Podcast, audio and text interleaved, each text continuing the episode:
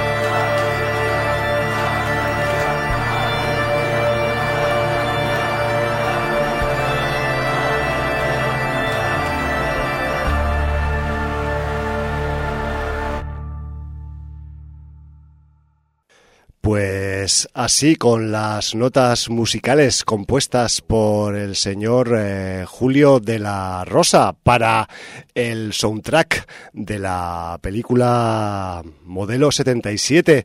Concretamente estábamos escuchando el corte, el primer volumen de La Fuga, que es un corte sonoro que tiene varias partes en este soundtrack y nos sirve para ilustrar la intro en esta nueva edición de sinovidencia.com en Contrabanda FM en esta tarde de miércoles del principio del mes de marzo del año 2023 casualmente dando comienzo a una edición de Sin Audiencia llamada denominada numerada Sin Audiencia 1043 1043. El que te habla desde el micro de control no es otro que yo mismo, Javi aka Hum, y eh, paso a presentar a mis eh, compañeros en plural que tengo al otro lado de la mesa. Primero voy a empezar con el menos habitual, con el micro número 3, esponja negra, vaso de té con mielcita para contrarrestar los rigores del invierno. Tengo a nuestro compañero ilustre,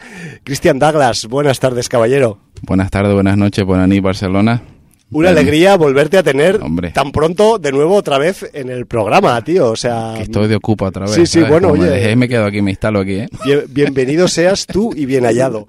En el micro 2, con una esponja azul que, que, que, que da envidia de lo, de lo, de lo mm, turgente y limpia y, y brillante que se ve, tengo a ese tío que acaba de dar un golpecito mm, en el micro, que no es otro que eh, mi partner siempre habitual, Jordi. Buenas tardes, Jordi. Muy buenas tardes. Estamos hoy un poco, eh, aparte de, pues eso, eh, resguardándonos del frío invierno que hace ahí fuera aquí en el calentico estudio de contrabanda, pues en modo un tanto carcelario, ¿no? Hemos empezado con esa tonadilla de sintes que acompañan las desventuras más que las aventuras de los presos que había en la cárcel modelo de Barcelona y que Alberto Rodríguez ha ilustrado en su último largometraje, Modelo 77, y que será pues una de esas películas, de esos títulos, aparte de otros y de otras series, que pueden pasar esta tarde por la picadora de sin audiencia.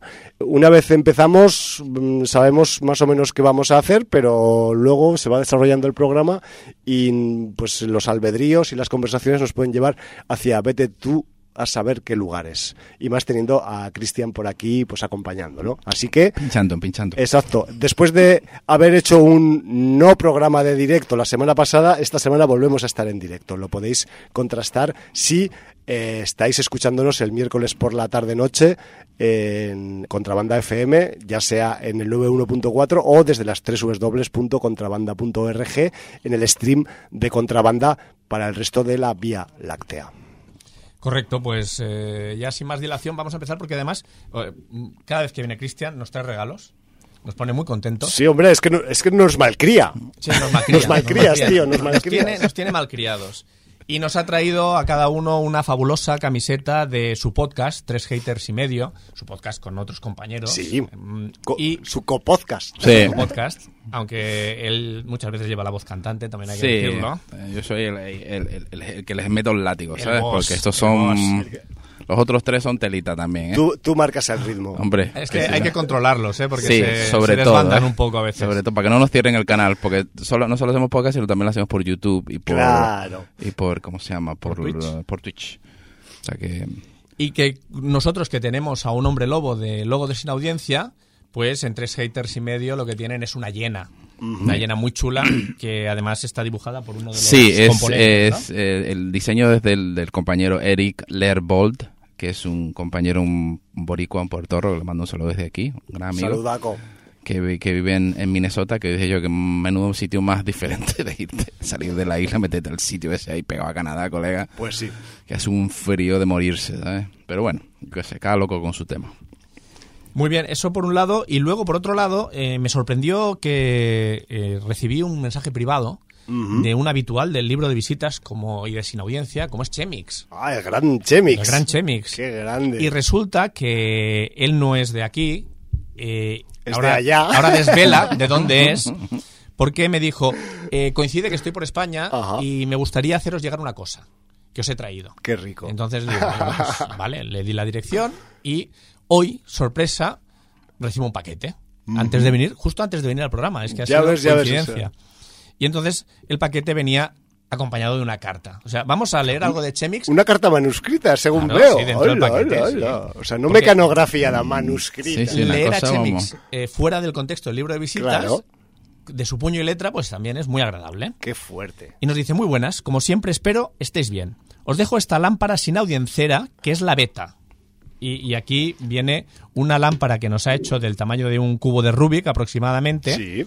con resina, donde dentro ha hecho un diorama con el hombre lobo de sin audiencia y, y encima es, eh, se puede conectar a un USB y encenderla. Claro, y un paisaje con... Con unas rocas, Con hierba y sí, rocas, sí, o sea, sí, sí. dentro, dentro del cubo transparente, ¿no? Sí, se lo ha currado, vamos. Sí, sí. Joder. Dice, es un proyecto que tenía en la cabeza, pero me salió este viaje casi de imprevisto y la terminé deprisa y corriendo, por lo que hubo algunos imprevistos en la ejecución. Espero poder entregaros esa misma, pero mejorada.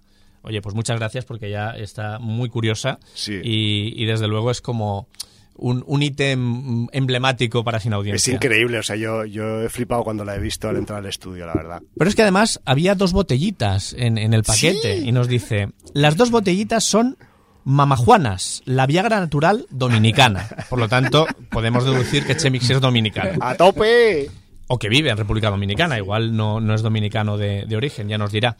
Una vez consumidas, se pueden rellenar un poco de miel, ron o vino y se deja macerar entre 7 y 10 días.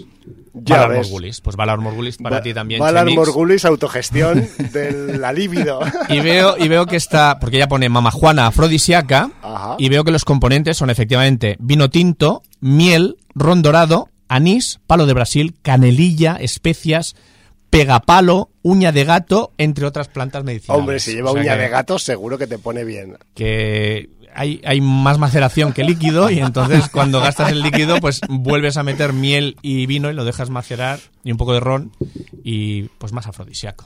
Pues. Es, es increíble. Muchas gracias, Chemis. O sea, no- yo me he quedado anonadado con, con ambos regalos, con la botellita y con el y con el cubo lámpara diorama. Pero claro, tenemos un problema, Jordi y yo, y es que nos vamos a tener que jugar en un duelo de cartas. ¿Quién se queda con la lámpara? Sí, ya, ya veremos. Bueno, no- Cúpula no del cúpula del trueno. ya hablaremos, ya hablaremos. Ya hablaremos fuera de micro.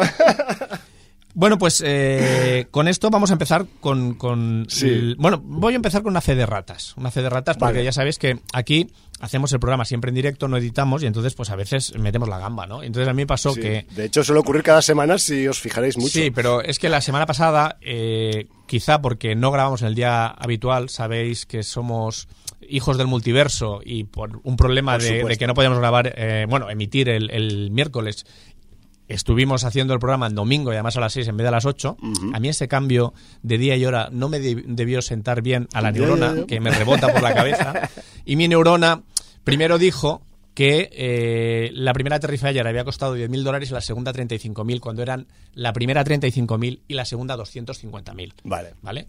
Al César lo que es el del César y al Damien Leone los presupuestos Sí. que tuvo. Y el Art de Clown, lo que es de- 35.000 de para la primera Terrifier y 250.000 dólares para la segunda, que ya va por encima de los 10 millones de taquilla, o sea que nada mal. Yo pienso contribuir próximamente a que suba más la cotización de Porque la ahora, desde Terrifier el viernes 2. pasado, la tenéis. eh, que dijimos unas 50 salas. He estado mirando casi 100. ¿eh? Hay más, hay casi más. 100 salas en toda España. De es una hecho, burrada, ¿eh? eh, yo no he ido todavía porque seguramente al menos aguantará hasta el jueves que hagan el cambio para este próximo Hombre, fin, y si funciona el boca a oreja. fin de semana, pero al menos aquí en Barcelona capital podéis ir a los multicines que hay al lado de la Ciudadela Vila Olímpica. Podéis ir a los cines que hay en la calle Florida Blanca con la Ronda de San Antoni. Hablo de VO. Podéis ir a los cines de la calle Verdi, que también está, os digo, tres sitios donde está en versión original, Terrifier 2, ¿eh? O sea, me refiero que eh, buscar en vuestras ciudades y vuestros uh, sitios cercanos que ya, o sea, y doblada ahí está pues en, en, en como en siete, ocho sitios más, solo dentro de la capital de Barcelona.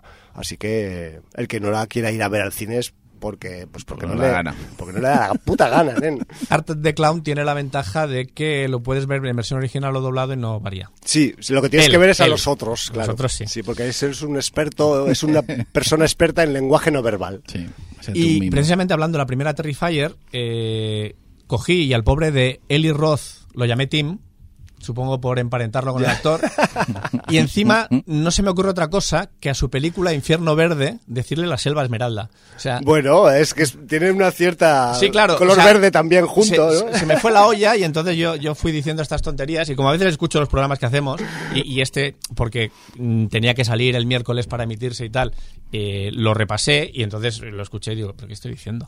O sea, Bueno, yo, estás- yo mismo hice de oyente y me corregí. Claro, de hecho, a ver, hay una cierta similitud conceptual. Sí, claro, pero quiero decir que, que tu neurona hizo que la neurona hizo ¿no? asociación de ideas O sea, y fue por, por su películas por su camino. amazónicas de aventuras, unas más desventuras que Sí, aventuras. entonces, pues de la selva esmeralda Pues claro. al infierno verde no tiene nada que ver porque mm, luego lo que se ve en pantalla es bastante diferente. Sí, es bastante rojo en vez de Sí, verde. porque Eli Roth con Infierno Verde se, se sobró, sobre todo en una escena inicial que... Bueno, pues se, me- rememora- Se gustó, se gustó. re- rememorando, ¿no? A los, a los clásicos del mundo, Sí, sí. del cine de, fal- de falso documental tremendista de los 70, ¿no? Dicho esto, bueno, pues claro, como, como mm, el pasado programa lo hicimos un domingo, eh, tenemos a- atrasado pues comentarios en Evox, el libro de visitas y, y ahora veréis que, que van a pasar cosas curiosas. Vamos ahí. Tenemos por allí a David García García que nos dice en Evox, os escucho desde que empezasteis a hablar de Walking Dead en 2010.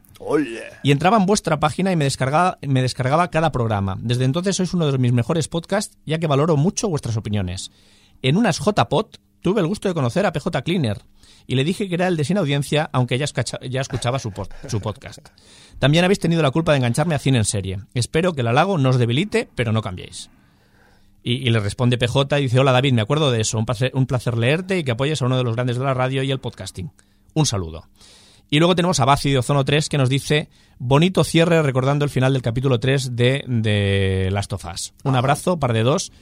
Y por data me alegra que crezcan los likes. El mío es incondicional y constante. Pues muchas gracias, Baci, que sabemos que estás Gracias ahí. a todos. Y también en el último programa, en este Terrifier, Barbarian y Off Season y Coupé, eh, tenemos un comentario de Trini, que era nueva oyente que nos saludó el programa anterior, y dice, muchas gracias por el saludo, creo que Terrifier no es mi película. Demasiada sangre. Barbarian la vi, ya que se hablaba mucho y bien de ella, pero tampoco me pareció tan buena. Saludos. Pues muchas gracias, Trini. Y eh, el libro de visitas es donde va a pasar otra vez un tema multiversal, porque Sí. el, el primer mensaje del libro de visitas lo escribe un tal lagartija. Gentuza, gentuza. Gentuza, gentuza como la que tengo sentada a mi izquierda. ¿no? Gentuza. Entonces, Exacto. dice, mis queridos inaudiencers, primero que nada, felicitaciones un pelín atrasadas a nuestra doble J favorita por esos 22 añazos. A por otros 22 más como mínimo y que todos los veamos, cracks. Espero veros en el programa del 1 de marzo. Pues mira, aquí lo tenemos. Ya que estabas, estaré, estabas leyendo el futuro, Sí, realmente. sí. Qué tío. ya que Nostra estaré Pacus. visitando Dorne, a.k.a. las tierras del sur. Claro. Ratificar el comentario de Chemix, la segunda temporada de Slow Horses está genial. Y yo creo que incluso mejor que la primera. Recomendaros eh, Shrinking en Apple Plus, una comedia sobre psicólogos, con el Tito Harrison Ford y el chaval de cómo conocí a vuestra madre, Jason Segel. Al Hum solo decirle que el padrino favorito de Harlem ha vuelto a su tercera temporada. Ahí estoy yo trabajando también. Gracias por el aviso. Y ha habido un cambio en el casting, a ver si se da cuenta. Eh, sí, es que, claro, no, sé, no te vas a dar cuenta. Pero bueno, ya, de eso ya iremos hablando cuando andemos cerrando otras series que tenemos a medio acabar. Y luego dice larga vida a Ellie, Joel y Abby. Entonces pone entre paréntesis porque Abby, segunda parte del juego. Abrazos, el enviado más allá del muro. ¿Algo que añadir ya que estás Sí, aquí? sí, sí, sí, sí. Qué cabrón. No, a ver, mi, pa- mi, mi personaje favorito del juego de Last of Us, porque yo sí lo he jugado los dos, y es mi, uno de mis juegos favoritos de cabecera, me encantan los juegos de zombies, y este es un juego muy, muy, bueno, ya lo, lo estás viendo, ¿no? Que tiene una historia muy, muy heavy detrás, ¿no? Es la chica hasta la segunda temporada, que ya la conoceréis. Abby, es muy ¿no? maja. Sí. ¿En inglés es Abby o Abby? Eh, Abby, ya. Abby, vale. No, ah, bueno, a ver, Abby. No, Abby, Abby. Abby. Abby, yeah. Vale, Abby, yeah. porque si es Abigail, ¿no? Sí, Abigail, o Yeah. no sé cómo lo pronuncian. Abby, yeah. Abigail, ya, exacto. Sí, sí, sí, sí, correcto. Luego tenemos a Chemix, que aparte de escribir por carta y mandar cosas, nos dice, muy buenas, The Banshees of Inisherin, gran película con unas actuaciones de 10, no solo por Corin Forre- eh, Farrell, sino por Brendan Gleeson y Barry Keoghan, que están para premio. Una historia más que peculiar, desarrollada en una isla de Irlanda con unos paisajes magníficos, increíble fotografía y súper recomendable. Que curiosamente, pues aprovechando que tenemos a una persona que vive en Irlanda, le he preguntado, ¿has visto la de Banshees of Inisherin? Y me dice, no. No, es que vamos a ver. Estoy hasta las narices de Irlanda ya. Zapa ver Irlanda, abro la ventana y ah, mira Irlanda qué bonita. Claro, O sea, sí. que no- Si puedes ver los paisajes por la ventana, ¿para qué te vas a ir No me cine, atrae no? mucho, la verdad. Aunque me gusta mucho el Colin Farrell y el otro chiquito también, el, el que hace del, del, del, del amigo. Ujú. Pero no he tenido la oportunidad, vamos. No he tenido la oportunidad, pues la veré, la veré. Creo que ya está mm, allá disponible. Y hablando antes de, de, de Terrifier, creo que Terrifier está en Shutter ya, ¿eh? Shutter. Sí, no, aquí está tanto en Prime como en como en Filming. Ah, mira. pues Sí, mira. en Amazon Prime está. La- Y pusieron también la de All Hollows Eve, que es la de La del- la de segmentos la- donde salía por primera las vez. historias, ¿no? Sí. Sí.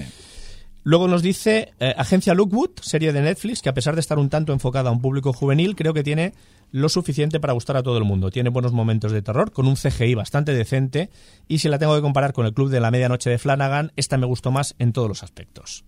Blood, película de 2002, ay, 2022, con la guapa Michelle Mona- Monaghan, que es lo mejor de la película. Es terror mainstream, con algunos momentos bastante bien logrados, y tanto de intriga, aunque con un guion que no lleva a ningún sitio y termina descabezando la película. Y Jordi, si viste poco de Thor, Love and Thunder y te pareció ridículo lo que hacía Christian Bale, te adelanto que es de lejos el mejor de la película. Más adelante sale otro actor consagrado que hace el ridículo nivel Dios. Saludos. Oh. Pues eso ya no me da mucha esperanza de, de ver la película, la verdad. O ¿Ya eso- llegaste a verla de Thor? No, no, no, no, yo, yo de lejito. Yo estoy en la, en la fase esta que está Marvel de que no me importa. Yo, yo la fase no me importa un carajo lo que estés haciendo.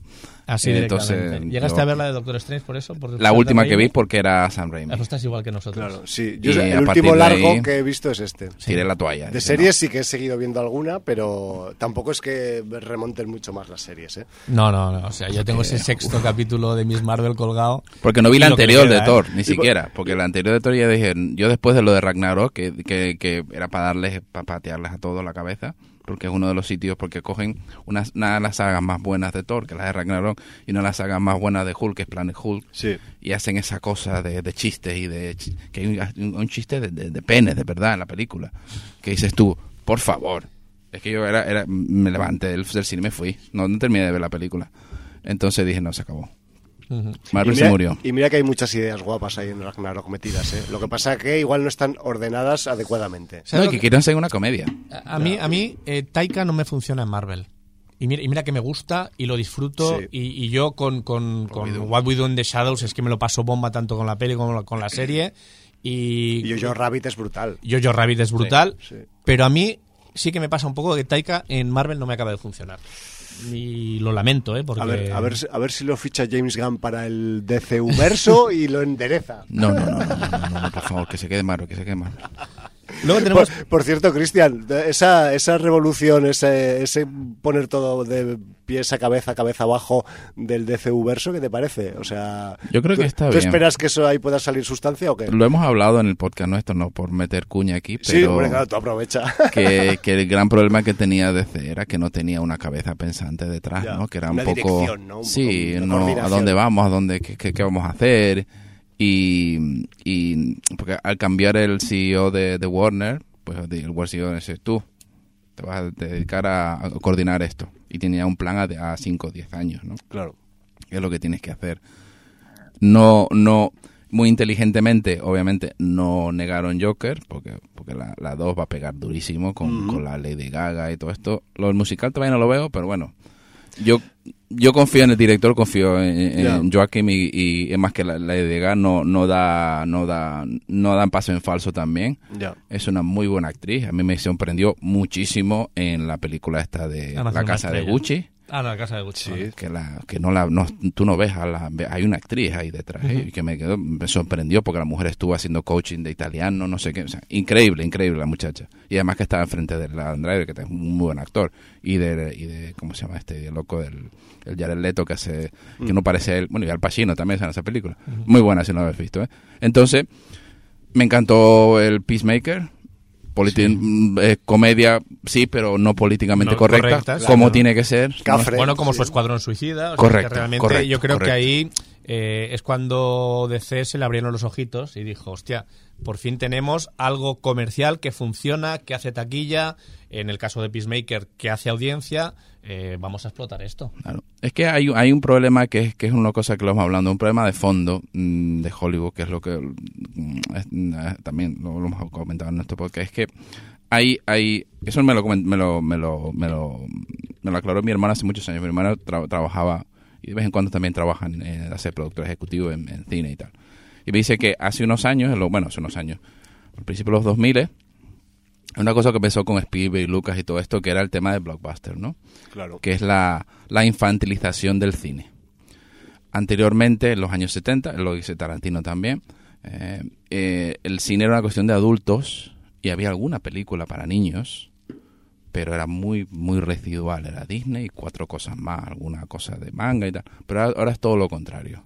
Ahora la, la gran mayoría de las películas son para el público que va, que consume cine todos los fines de semana, que son los adolescentes. Y entonces ese es el modelo que se ha empezado desde los 80, ha evolucionado a, lo que, a donde estamos ahora, ¿no? Que es cine simple, sin profundidad, sin personajes desarrollados, de chistecitos, de, de cosas fáciles, de políticamente correcto, de que tiene que haber una persona de cada raza y tiene que haber una persona de cada tendencia sexual y tiene que haber...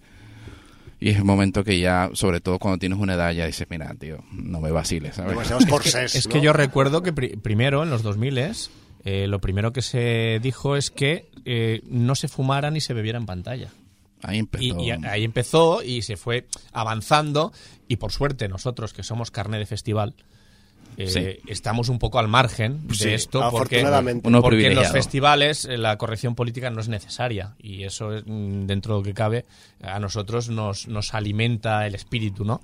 Pero sí que es verdad que el, que el cine comercial eh, para una película que arriesga mm, 99 no arriesga nada. Es que hay una, es lo, de, lo que dice Quentin, hay varias entrevistas a este aspecto, totalmente de acuerdo. Hay una gran guerra en el cine entre dos bandos. Está el bando, eh, digamos, llamémoslo plástico, que es el señor, obviamente, el, el mayor bandera, el señor Cameron, que no hay guion, que no hay profundidad, que no hay historia, que tiene que ser una cosa muy simple, muy, muy sencilla, muy de para toda la familia Y que entre por los ojos. y que entre muchísimo por los ojos, ¿vale? Ese es el modelo A. Y después está el modelo B, que es el modelo de historia, el que hace Tarantino, o el que hace Scorsese, ese tipo de... Es que, para... A mí, por ejemplo, el- todo el tema, lo que pasó con el irlandés, a mí me pareció un escándalo. Pues ese señor tiene, merece, merece un respeto. Señor Scorsese. Para que tenga que ¿Qué venir una plataforma a salvarle y a financiar la película. Muy ya, pero, pero también hemos de entender que las plataformas han pasado a ser algo más. Sí. En el sentido de que ahora ya Netflix no la puedes ver como una plataforma. Netflix la tienes Una que ver como una productora Sí, sí, sí, de, cine. Y hace cine. Y, y tiene producciones que están bien y producciones que no. Pero como le pasa a Paramount, como le pasa a Metro Goldwyn Mayer, como le pasa a cualquiera. Entonces. No, eh, el mismo Apple y claro, todo. Todos eh, están- y, y Amazon también está en, produciendo en cosas. Este, en este sentido, eh, las plataformas han trascendido y ya se han machembrado en productoras de, cine. Y, y lo que parecía muy raro hace 5 o 6 años que una producción de Netflix pudiera optar a un Oscar, ahora ya no le parece raro a nadie porque Netflix es una productora más y eso es así. Sí. Entonces, bueno, pues... Y lo que pasa es que es una cosa que estaba hablando yo con, un- con un colega este fin de semana, un dibujante bastante conocido de Marvel, precisamente. Eh, es que esto, ¿no? Que, que no, no hay la variedad, lo hablaba hasta los estrenos. Yo, yo, por ejemplo, como comentaba, eh, yo soy abonado en, al cine ahí en Irlanda, ¿vale? Tienes una tarjeta de esta Sí, sí, sí. que puedo ir cuatro veces al día si quiero al cine, ¿vale? Qué maravilla. Y entonces, pero hay muchas veces que me pasa que dice, ¿qué veo? Claro, ¿qué voy a ver? ¿Qué- ¿Qué voy a ver? ¿Lo puedo, puedo usar mi tarjeta mágica para algo que me mole? O... Y es súper, y, y- y a mí me da- para mí es un drama, que yo no ni que yo no digo que haya que estén los Harry Potter y los Claro, y, claro. los, y los y los avatares y todo lo Tiene que, que para queráis, todo, el- ¿vale? pa- pa todo el mundo. me parece material. genial, pero que eso sea todo lo que hay Ya. Y alguna comedia o alguna Claro, cosa. Y, más, y más en una ciudad más o menos grande, que dices, bueno, Sí. esta es una ciudad pequeña. Siempre que- cuando tu amigo Tom te hace Top Gun Maverick no te Hombre, quejas, ¿eh? hombre, vamos y eso ver. también es Eh, espectáculo sí, con guion de sí, servilleta, que ¿eh? sí, que sí, que sí, que sí, que sí, A que ver, sí. a ver las ailas. Sí, no, vamos a ver, yo disfruté muchísimo esa película porque la vi en 4D y yo gocé como un enano, no sé. Lo que me pasó a mí con Avatar 2, Cuatro- yo la gocé cuatro- como un enano sin la y X, entiendo ¿no? que Sí, 4D, que esa que se mueve y, Vale, y sí. tiene los, el olor y no sé qué. Yo, yo me la pasé como un, como un enano, güey. como Yo- vimos nosotros Moonfall Sí, Moonfall y The Batman. y de Batman, sí. o sea que, que... The Batman también. Lo que pasa es que en, Moonfall el Se- 4D era más extremo. se lucía Era- más. Sí, era de, El- de parque de atracciones. No, en, en, en, Era- en, en- en Top Gun, Bueno, Top Gun obviamente. también, claro. Y además era Animax, o sea, o sea, vale. Pero, pero yo no, yo no estoy diciendo que, oye, no, solo hay que hacer, no, sí que tiene que haber de todo para Claro, todo el pero mundo. que, que haya más cancha, películas pues un poco eh, más curradas, más Sí. eh, de autor y, No, y con o- mejores guiones. O más y- originales. Sí. más originales, no Sí. solo cosas mainstream, no, claro. Sí, está yo por ejemplo, yo con, lo, con la última vez que fue la del menú, que fue la última película que me ha dejado impactadísimo en una sala de cine, nos nosotros la- hablamos de ella, la disfrutamos gustó mucho. bastante, disfruté como un enano. Yo estaba gritando en la sala de cine. Este, no puede ser, pues lo hacen. Claro. O sea, ¿por qué no hay más cosas así? Claro. Y el problema es eso, es lo que decía, lo que dice Quentin, ¿no? Que si yo estuviera, o si yo empezara mi carrera hoy, yo estaría muerto. A mí no, yo no levanto ninguna película. O dice, ¿cómo? ¿Que vas a, que vas a hacer qué? Y no aparece el cuá. Sí, lo que pasa es que Quentin no se acuerda que él en sus inicios tampoco empezó en salas comerciales, empezó en festivales como el de Sitges. Sí. O sea que Sí. las cosas a lo mejor sí que han cambiado, pero no tanto. O sea Sí. que eh, vamos a ser más comedidos también, en, en- porque a, a veces hacemos aseveraciones muy totalitarias y a lo mejor no tendrían que serlo tanto porque él se lo tuvo que currar en, en- en festivales como Sitges para lograr hacerse un nombre y lograr ir a salas comerciales y petarlo. Sí. Bueno, lo dice él. que- Sí, sí, no, claro, pero quiero decir que- Sí, pero es, no es verdad y es cierto, porque nosotros ver, de vez en cuando hacemos proyectos de, de coproducciones con cosas de cine y tal, y se nota que se arriesga muchísimo menos cuando no es, cuando no hay, bueno, cuando hay un, IP detrás, un nombre reconocido detrás, y por eso todas estas películas de cosas absurdas como Battleship, o como la película del emoji, o la película no sé qué, pero claro, es que lo- el problema que pasa con los estudios actualmente es que están controlados por los departamentos de marketing. Sí. Entonces los creativos, como los últimos de la, de la fila, dicen, tú, haz esto. Sí, no, no. Ahí está. sí. Y entonces, así sale lo que sale. correcto. Bueno, seguiremos yendo a festivales de cualquier Sí, caso. no, en cualquier caso. Y, y por eso nos, nos alegra tanto que, que Terrifier 2 se esté distribuyendo en casi 100 salas en España. Es- porque es de alguna manera demuestra que si hay interés, eh, estas producciones pueden llegar también a salas comerciales. Sí, señor. No, y que son rentables, vamos de antes, ¿no? A ver, Sí, sí, que, al, estoy que al final todo acaba mm, quedando en eso. En este- tenemos, estamos en un sistema económico en el que prima el beneficio y, y tiene que salir un beneficio, si no, eso no va para adelante. Pero tampoco hay tanto beneficio. Ten en cuenta que es lo que hablamos. Eh, eh, hay- para cualquier película estas de Marvel que vale 200, 300 millones, Sí, que son carísimas para la media. el presupuesto no son 300 millones.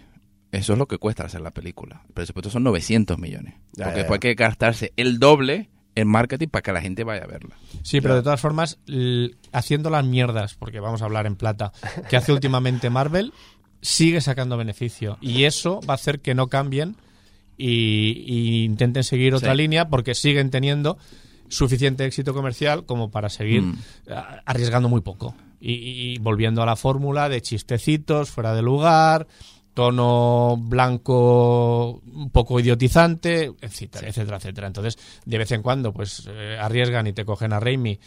Y, y no es que lo haga 100%, pero puede meter un poco cuchara de su estilo, meter un poquito de terror por aquí, colar un poco. Y, y bueno, pues. Pero no, no es la línea que están siguiendo ahora. A mí, quiero decir, evidentemente tenían. Los grandes superhéroes los han explotado al principio. Pero a mí me das el primer Iron Man, me das el Capitán América Soldado de Invierno, me das los primeros Vengadores. Yo aquello lo disfrutaba como un enano. Sí. Ahora yo no disfruto las películas Marvel y tengo la esperanza de que ahora recuperando los mutantes hagan algo con cara y ojos. Pero si me defraudan con mutantes me va a dar mucha rabia. A Vamos mí a miedito me da, pero Sí. Bueno. bueno, y tú que eres de los mutantes, de los antiguos, de los nuevos, de todos, Sí. no te digo nada. No, son, yo comenté que por Marvel fue por, por, lo- por, lo- por la X-Men en su momento, que es lo que más me gustaba, Nightcrawler y toda esta gente. Vamos a ver, vamos a ver, vamos a ver. Bueno, ¿y vamos a ir a por los estrenos o qué, Jordi? Sí, bueno, me, me quedan tres mensajes del Ah, libro. en los... Sí, sí, sí, es que hemos hecho aquí un lapso Hemos hecho un lapso, conversacional. sí, pero bueno, esto No es sin audiencia, No sé de sí. dónde ha salido. Perdón, perdón. Said nos dice, buenas, felicidades, año- eh, felicidades por los 22 años de programa. Hace tiempo que no escribía, pero aquí seguimos como siempre escuchando el programa. Sobre Alice in Borderland, totalmente de acuerdo con Jordi en todo, incluido en lo de Chichilla. Chichilla era el personaje este que a mí me, me gustó tanto. Sin duda es el personaje que más destaca de la serie, se maneja como pez en el agua en todas las circunstancias. No entiendo que haya gente que no pillara el final. La escena que dijo Jordi es reveladora. The Last of Us. Solo he jugado una parte del videojuego, pero la adaptación es brutal. El capítulo 3 cambia y amplía las cosas. A mí me encantó y también eché lagrimillas con el momento final de la historia. La chica de nieve, muy interesante, aunque la prota para mí le falta un poquito de sangre. Tiene su trauma que te enseñas de- desde el minuto 1, pero aún así le falta punch.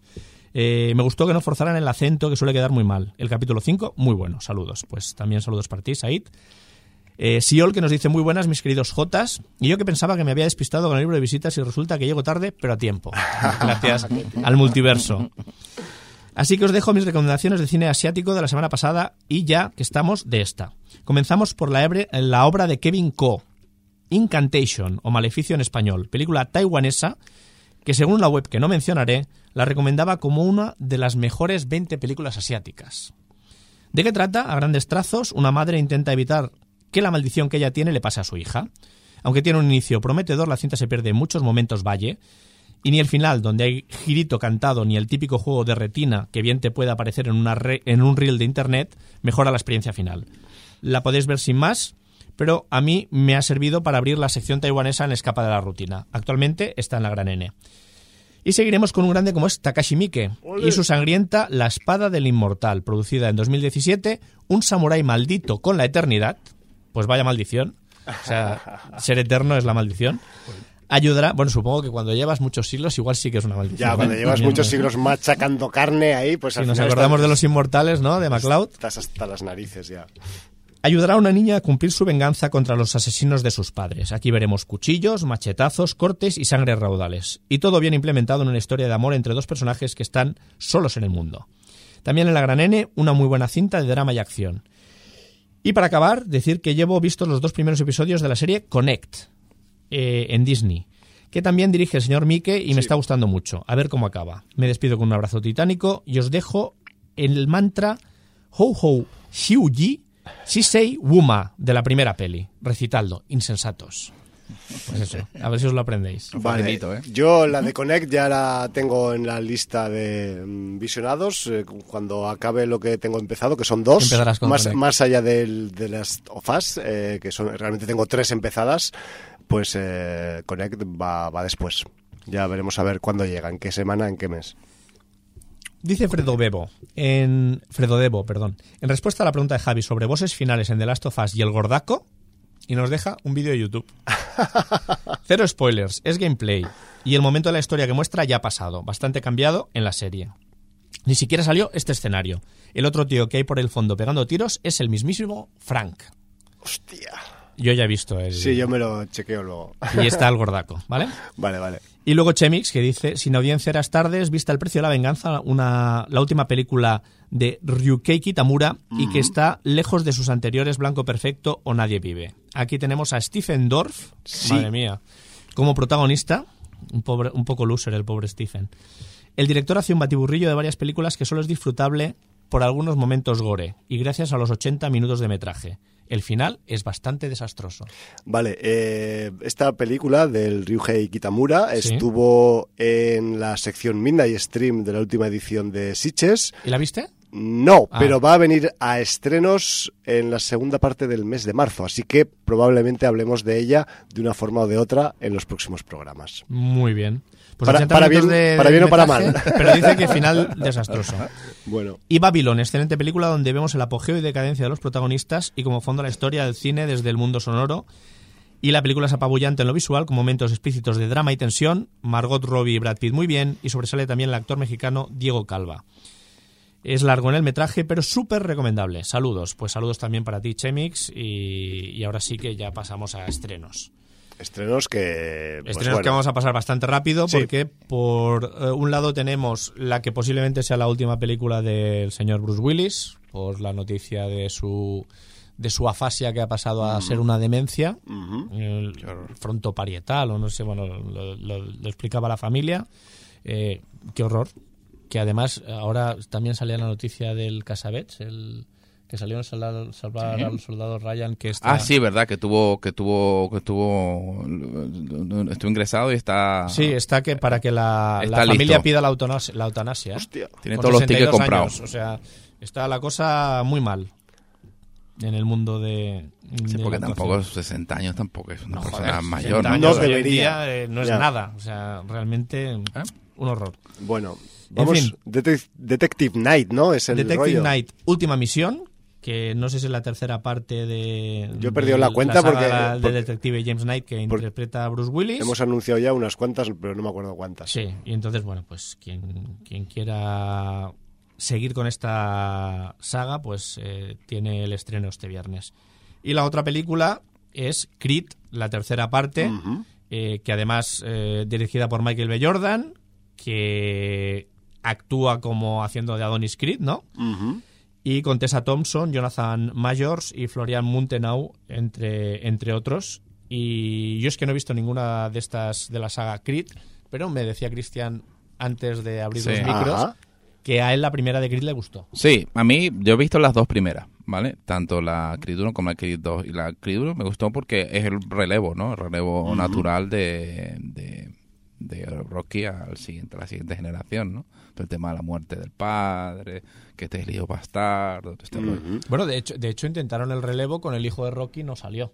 Sí, sí, bueno, pero eh, esta vez que esta también es una historia bastante, bastante triste, ¿no? Que ese muchacho lo, lo encontraron muerto, no sé qué, y que iba no sé cuánto tiempo encerrado. Una historia bastante triste, la de chiquito este. La que sale, que sale en, en la 5 y en la 6, el hijo de que hace de papel de, de Rocky. El hijo de Rocky, sí, sí. Sí. Eh, a mí, hombre, a Michael B. Jordan me gusta, me parece un muy buen actor. Pasa que mm, ya he visto, no, comparado, comparado con Rocky, ya pierde. Pero, pero este es el chiquito también de eh, Territorio Lovecraft, el, Sí, sí, lo el- sé, el sí, antagonista. El Jonathan Mayors, que parece abonado a los personajes del lado malo, oscuro de malo. en los últimos tiempos, porque en la última de los Marvelitas minúsculos creo que también son- le, han, le han aplicado este, este tipo de papel. Marvelitas Sí. minúsculos te refieres a Quantumania? Eso. Acá el Conquistador- y el Loki también salía, que es el, el- el- También, es verdad. al final, el malo. Ahí, ahí en la Bueno, serie. claro, sí. En la serie. Sí, sí. En El la serie. Conquistador, sí. Sería... Spoiler, Ah, spoiler, spoiler. Joder, vaya spoiler te has marcado. Super spoiler. spoiler y María Spoiler en lo directo, si, si- si te lo curras un poco más, te hacemos un coro aquí. Lo lamento, lo lamento, ¿verdad que sí? Pero vaya que sea, o sea, se tiene dos años o tres años ya Loki, Sí, ya, ¿no? sí, sí, ya la verdad es que hace, hace días que la podían haber visto ya. Y que alguien se debería haber eh, acordado de que aquel personaje salía en la parte del final. Y además, eh, sinceramente, uno de los personajes Marvel, junto con el Doctor Doom, que más molan de todo el universo Marvel. Sí. Eh, salvo alguno que sea también mutante y así, pero... No, un balón que mola mucho. Mola. Pasa que eso. No, y es un buen actor. Pasa que eso, los guiones que le dan es para matarlos a todos. Pero. Ya. De, de todas maneras, o sea, con lo de Quantum Mania han empezado a aparecer memes porque eh, hay al- algún personaje que, claro, ya en cómic dibujado ya causaba cierta impresión. En animación ya ha salido también este personaje que tuvo serie propia, no voy a decir cuál era. Vale, y ya sabemos cuál es. ya sabes cuál es, ¿no? Sí. Y entonces, pues también eh, el aspecto era muy llamativo, pero se ve que, que la recreación eh, verosímil física del personaje deja mucho que desear y ha empezado a salir en memes por todos lados. Y a mí ya me han desvelado que este personaje sale y bueno, pues Perso- personajes memosos. Sí. es un personaje memoso. Sí, sí, sí. Sí, bueno, el mismo Ant-Man también, ¿no? Ese, creo que hay medio por ahí rolando que es eso, ¿no? Soy Khan el Conquistador, no sé qué. Ahí se sale el Ant-Man pequeñito y Y dice. ¿qué, qué, qué superhéroe podemos eh, mandarle para acabar con él? Y pues venga, Ant-Man, ¿no? Bueno, en fin. Pues nada, pues Bueno. eh, con esto Sí, cerramos los, Cerramos los los, estrenos. los estrenos porque no dan más de sí. Ya vendrán otros estrenos mejores en próximas semanas. Eh, eso no quiere decir que cuando se estrena de Ryuhei Kitamura vayamos, a hablar de, en, en otro tono, porque eso ya lo veremos. Y si no pero podéis ir a comer cereales con Art the Clown en la segunda parte de Terrifier. Yo- no sabes que comen cereales. Yo voy a ir a comer cereales próximamente, pues seguramente, quizás, ya te anticipo que posiblemente dentro de 24 horas, fíjate Comas cómo, es el multiverso Muy y bien. la línea temporal de sin audiencia, que, que en 24 horas estoy ahí comiéndome un pozal de cereales. no un cuenco, un pozal. Pero bueno, dicho esto, eh, vamos a ¿qué? vamos, nos vamos al Talego, nos vamos a Galicia, nos vamos a, a Wyoming, ¿a dónde nos vamos? Podemos ir al Talego. Venga, va. Podemos ir al Talego Es un porque sitio chungo, hay, pero a veces eh, hay que ir. Sabéis que fueron los Goya recientemente. Sí, señor. Y una de las películas eh, nominadas pues era Modelo 77. Sí, nominadas y premiadas porque premiadas, sí, sí. eh, por hacer una comparativa con la mitológica Asbestas, que yo no he visto todavía, os anuncio, aunque aquí eh, de los tres que estamos hay dos que sí que la han visto, pues la- los tanteos y los resultados fueron así. 17 nominaciones goyescas para Asbestas, 9 premios. 16 nominaciones para Modelo 77, 5 premios. Así que digamos que Asbestas le ha pasado la mano por delante. eh, con cuatro premios más. Hay que reconocer también que Modelo 77 se ha llevado cinco, pero son cinco que son de los, algunos de ellos de los técnicos. Y estoy hablando de dirección de producción, de, mm, ya lo diré, eh, de dirección artística, de diseño de vestuario, de maquillaje y peluquería y de efectos especiales. Me refiero que y esto es muy curioso, lo quería verbalizar aquí en el programa porque eh, mm, algunas de las categorías a las que podrían haber premiado o en las que podían haber premiado a Irati, premiaron a Modelo 77. Entonces yo cuando a la noche aquella dije, qué motherfuckers, no le han dado ni un premio a Irati y además todos los que le podrían haber dado a Irati se los han dado al- a la puta peli de la cárcel. Sí, pero es que Modelo 77 tiene una cosa, es que te crees que todo pasa en la modelo. Ya. Y aunque sí que hay escenas rodadas en la modelo, han jugado muy bien con los efectos especiales Sí, porque hay señor. muchas escenas que están rodadas en platós, además en- ni siquiera en Barcelona. Sí. Y, y- y- y la verdad es que te da el pego completamente. E Inmersión total. Eh, eh, tenemos a la dirección a Alberto Rodríguez, Sí. el director de La Isla Mínima, Grupo Siete. Grupo 7. Eh, es, es un Deja- director de- brutal. Déjame Sí. que lo diga. Sí, dilo, dilo. Grupo 7, sin audiencia 486. La isla mínima, eh, sin audiencia 618. El hombre de las mil caras, sin señor. audiencia 703. Hacía días que no hablábamos de Alberto Rodríguez. Sí, ¿eh? pero un habitual de Sin Sí. Audiencia, como podéis ver. Sí, señor. y, y con guion propio junto a Rafael Cobos. Y la verdad que, que, bueno, aquí nos trae un drama penitenciario. Mezclado con un poco de suspense. Sí, no sé si llamarlo thriller, pero bueno. Bueno, Thriller- thriller, thriller carcelario. Thriller carcelario mola decirlo. Sí. En antena queda bien. Y, y con un grupo de actores, algunos de los cuales ya habían trabajado Sí. con él, eh, como por ejemplo Javier Gutiérrez, que además ya siempre que hablamos de Javier Gutiérrez decimos que mm, de, de A la Roja, o cómo se llama esa serie. Águila Roja. Águila Roja. ¿Cómo ha crecido como actor? O, o sencillamente le dieron un papel en el que no podía demostrar Claro. que es un tipo que ha ganado realmente una prestancia, un aplomo, un saber hacer actoral brutal. Sí. O sea, es uno de los actores top. Sí, junto que- a Antonio de la Torre, junto, o sea, es- Que pone la cara y ya funciona. Ya funciona. Ya cuando empieza a hablar, pues ya te- no te digo nada, ¿no? Pero aquí está acompañado de, de Miguel Herrán, que yo no lo, teni- no lo conocía porque se ve que es uno de los de la Yo- Casa de Papel. sí, yo y- tampoco. Sí, ese es em, Tokio, no, este es eh, Río. Río. Río, vale. Pues Río, de la eh, Casa yo es de que no seguía la Casa de Papel y me parece un actor joven muy válido. O sea, a mí realmente me ha gustado bastante. El tío lleva bastante peso en esta función, ¿eh? Me refiero que, casi todo. que, se- que si no hubiera respondido se le hubiera partido la espalda. Me refiero. Y luego, eh, a mí, el que me ha sorprendido, y para bien, es Fernando Tejero. O sea, rompiendo los papeles cómicos en los que siempre le hemos visto, Sí, en un papel dramático, y realmente lo borda. O sea, realmente te lo crees, lo ves de chungo y te hace un muy buen chungo, y. Hostia, El Marbella, el Marbella, sí, señor.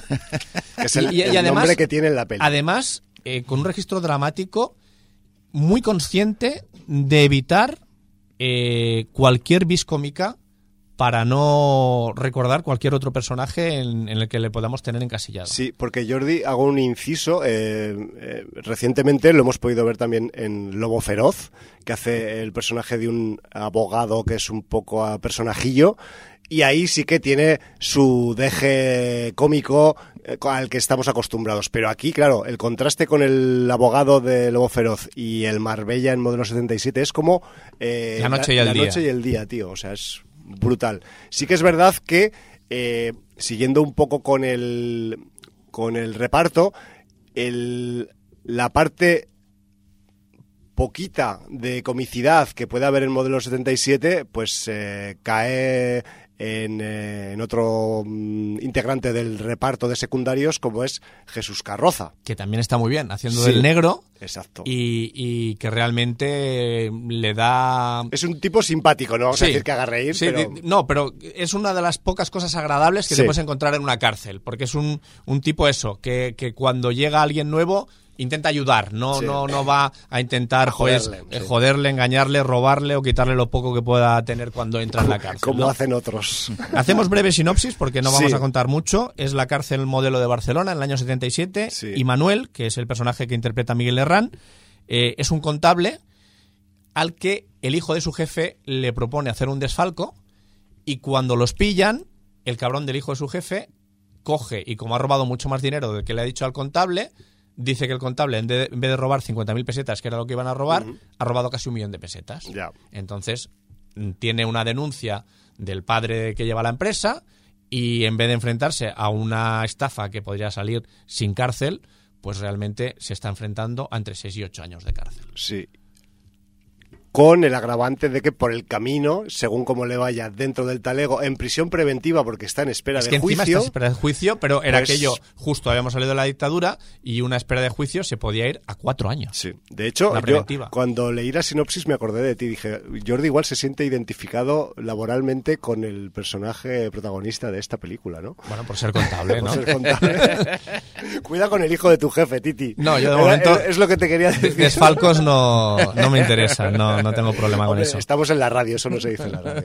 Pero bueno, la cuestión es que, claro, pues eh, este joven contable, pues una vez ingresa en el, en el talego más céntrico de Barcelona, como es la cárcel modelo, pues eh, conocerá a toda la fauna y toda la flora de eh, personajes y de eh, tipos o tipologías de presos que había por aquellos años en, en una cárcel de una gran ciudad, ¿no? Pero no excluyamos de la fauna a los funcionarios. Hombre, esos son los. Porque esos son las- había funcionarios las- que eran la- más fauna que algunos presos. ¿eh? las- las ye- si, yo, si yo lo decía de forma cariñosa, si eh, realmente los, los funcionarios eran y a veces son también en el momento actual como los de- como el logo de la camiseta del tres haters y medio llenas, ¿no? Llenas. Mm. pero bueno Yo tengo un amigo íntimo que es funcionario de prisiones. Entonces lo voy a excluir, Claro. más que nada porque Sí, lo conozco, es, buen tipo. exclúyelo porque yo los llamo carceleros Pero, no a él también le ha tocado vivir cosas. Claro. Él lleva 23 años de funcionario de prisiones. Estuvo en la modelo. habrá visto de todo el Estuvo hombre. en la modelo. Así de y, claro. bueno, esto es un poco luctuoso y bruto contarlo, pero él ha estado cogiendo a un preso de las piernas, aguantándolo para que no se ahorcara, hasta que pudiera venir otro funcionario a cortar la cuerda. Ya, ya. y A ver. con los espasmos del tipo. O sea, realmente ha vivido cosas que dice, no, no querría vivirlas nadie. La privación de libertad es la última frontera y ahí nunca sabes eh, cómo se van a acabar las cosas. Pensar, y esto es una reflexión de como muchas que podemos hacer con las pelis carcelarias, y es que eh, después de que eh, te quiten la vida, lo segundo más importante que, Que te, pueden quitar es que te quiten la libertad. O sea, hacer esa reflexión cuando, pues igual paséis por alto que alguien ha sido, pues, por una de una forma razonable o no razonable ingresado en un centro penitenciario, pues que igual, pues, eh, habría que mm, tener un poco de, digamos, de eh, solidaridad, ¿no? Con esa persona, porque quizás, pues, eh, no todo el mundo que va a los centros penitenciarios, pues, evidentemente, pues tiene un perfil estereotípico de esos que, que venden los medios de comunicación. Es ¿no? que todos los delitos no son iguales, ni todas las circunstancias. Exacto. Entonces no puedes tratar a todo Sí, el mundo igual. Y, a- y además el- el- la tipología de delitos por las que la gente va al talego, igual quizás nos estamos poniendo mu- muy serios, pero realmente pues ir a la cárcel es algo muy serio que te puede pasar y le puede pasar a cualquiera eh, por estar en un lugar equivocado o con gente equivocada en un momento equivocado y tú puedes ser X persona, pero si te toca una situación de determinado cariz, pues puedes acabar eh, pues en un sitio en el que no esperabas, ¿no? Lo que quería decir era que también las eh, tipologías por las que la gente mm, es privada de libertad en general, en los últimos tiempos, sobre todo en, los- en las últimas décadas, estoy hablando ya de, del siglo XXI para adelante, eh, han virado hacia eh, el tema de las cuestiones con las eh, sustancias ilegales. Me refiero que Sí. eh, en un momento dado, si en algún momento de la historia a las, los políticos o, lo- o el- o la administración o, el- o el- o la gente que tiene poder para hacer esto, los jueces incluidos, eh, decidieran despenalizar o legalizar la, el, trato con las sustancias estupefacientes, mm, en este momento actual eh, muchas cárceles tendrían que cerrar porque no habría suficiente material humano. Pero, pero es que además En problema- otras épocas ha habido otras temáticas Sí, no, como pero- delito principal Sí, que eran sí, más dominantes. Si es pero- que el problema está eh, es un problema de discriminación, porque tienes drogas que las haces legales y el Estado cobra un impuesto, como es el alcohol o el tabaco, y Sí, tienes señor. otras drogas que no lo son. Entonces, realmente es coger el toro por los cuernos y decir, oye, eh, vamos a hacer las drogas legales, que sea el gobierno el que las distribuya y el que cobre sus impuestos, como las otras drogas legales que ya existen. para revertirlo en beneficios de la Correcto, sociedad. y yo. entonces pues acabar con este mercado negro, con esta delincuencia y, y- Sí. y- y te quitas un problema y, y lo civilizas todo mucho más. Pero bueno, Bueno, es una forma práctica de, de afrontar los problemas que igual pues eh, no es no es la forma habitual con la que se resuelven los problemas en, en, en el mundo real o en la política, con, con el sentido práctico, quiero decir, ¿eh? o con el sentido común. Entonces, bueno.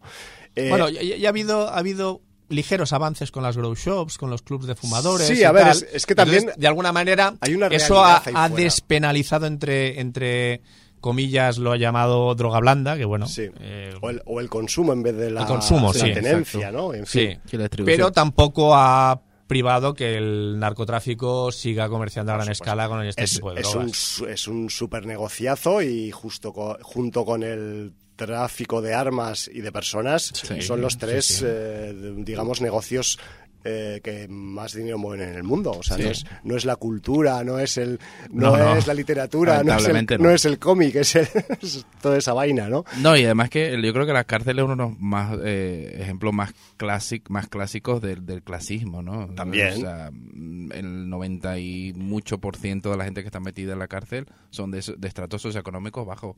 Claro. Y aquí, Es que aquí hay una frase que van repitiendo en la película, es "Lo- los que llevan las corbatas siempre ganan. sí.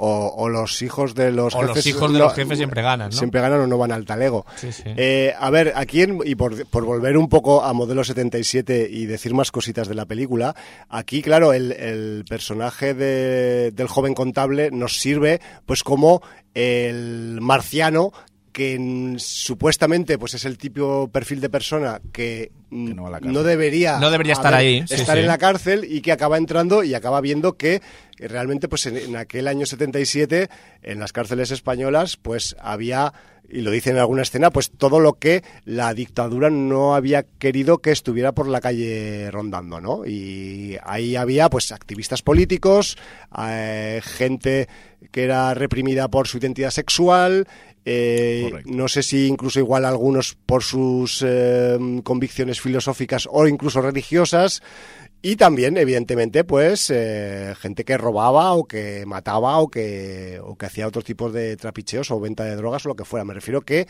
eh, en aquellos años, claro, las cárceles eran como una especie de eh, microcosmos de, de la oposición al régimen, entre comillas, ¿no? Correcto. Para bien o para ideológica y no ideológica y práctica, ¿no?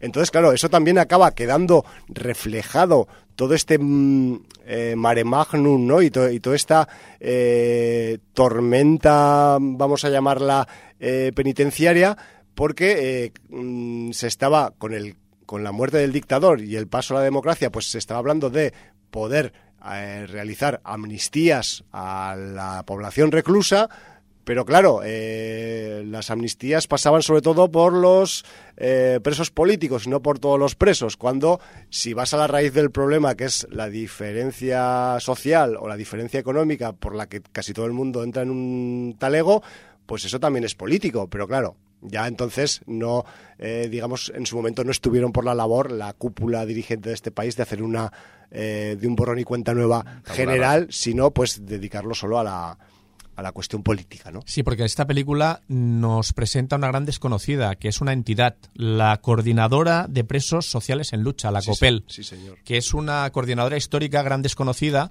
eh, que se fundó en el año 76, precisamente con los vientos de cambio, con la democracia, esa democracia tan justita que hemos ha demostrado 50 años después. Raspona. Eh, y el director Alberto Rodríguez nos ha querido traer esta coordinadora y cómo los presos de diversas cárceles de, de todos los rincones de España se coordinaron para intentar realmente luchar por los derechos de los presos. Y liarla en las cárceles. Y liarla en las cárceles porque realmente no se había avanzado nada dos años después eh, con, con lo que había en el franquismo. O sea, realmente se te seguían tratando igual de mal, los presos no tenían ningún tipo de derechos, había abusos constantes por parte de los funcionarios y, y realmente la democracia no estaba llegando a las cárceles. Entonces, eh, eh, todo esto queda muy bien reflejado en la Sí, película. brutal, en ese aspecto es y, brutal. y en ese aspecto, pues eh, realmente incluso vemos como algunos de los presos que al principio eran escépticos, luego como llegan a, a- a realmente luchar por sus derechos,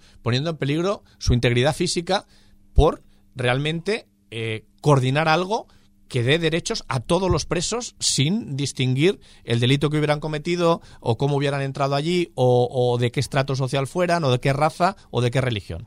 Y entonces, eh, realmente, eso la película mm, te hace un viaje por esa transición a nivel eh, de, de agrupación sindical, si se puede llamar de alguna manera, Sí, bueno. o de derechos de los presos. Y, y yo creo que la película en- en- es una película notable en muchos sentidos, pero en ese realmente te da una lección histórica que yo Sí, creo que es necesaria para ver que la transición no fue como nos la pintan, ni mucho menos, ¿no? Sí, de colorinchi, ¿no? Todo, Correcto. Todo perfecto. Aquí de colorinchis no, era blanco y negro con mucha escala de grises. Sí, y, y también se tardó mucho tiempo eso, pues en, en purgar a mandos, en purgar costumbres, en purgar eh, pues eh, formas de hacer que eh, pues estaban institucionalizadas y que eran totalmente pues agresiones continuas contra los derechos humanos de las personas, ¿no?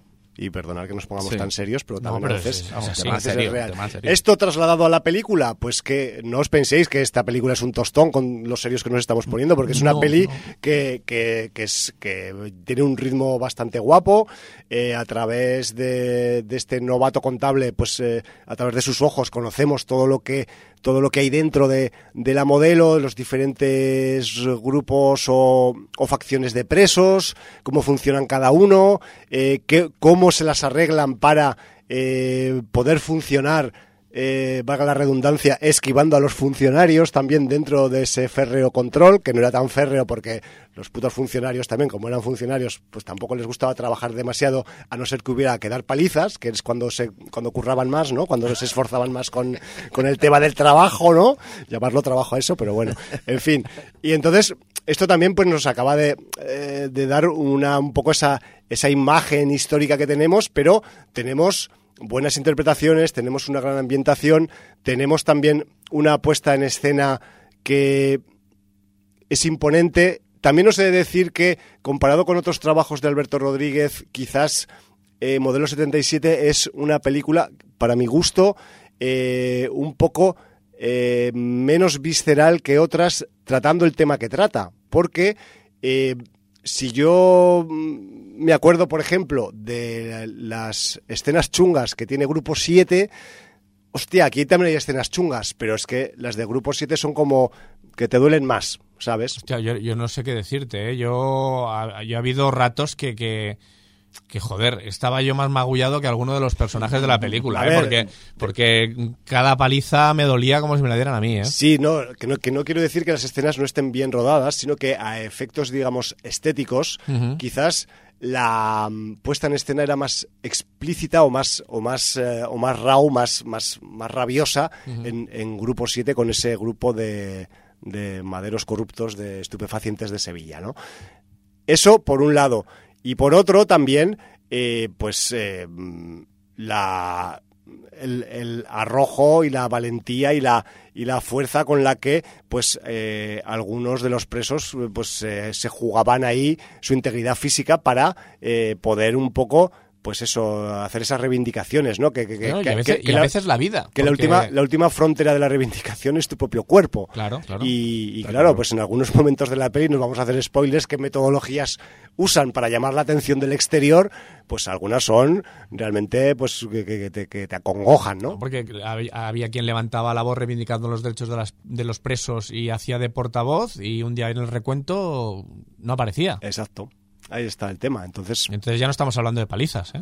estamos hablando de desapariciones. Sí. O de que le dio un ataque al corazón en un interrogatorio, como Por le ejemplo. pasa a uno de los que no vamos a decir a qué personaje, ¿no? Pero Sí, sí, sí. tela. Sí, como, como el Weinstein, ¿no? Que es el- bueno, el, el Weinstein no, el, el, Jeff- el Epstein que se suicidó.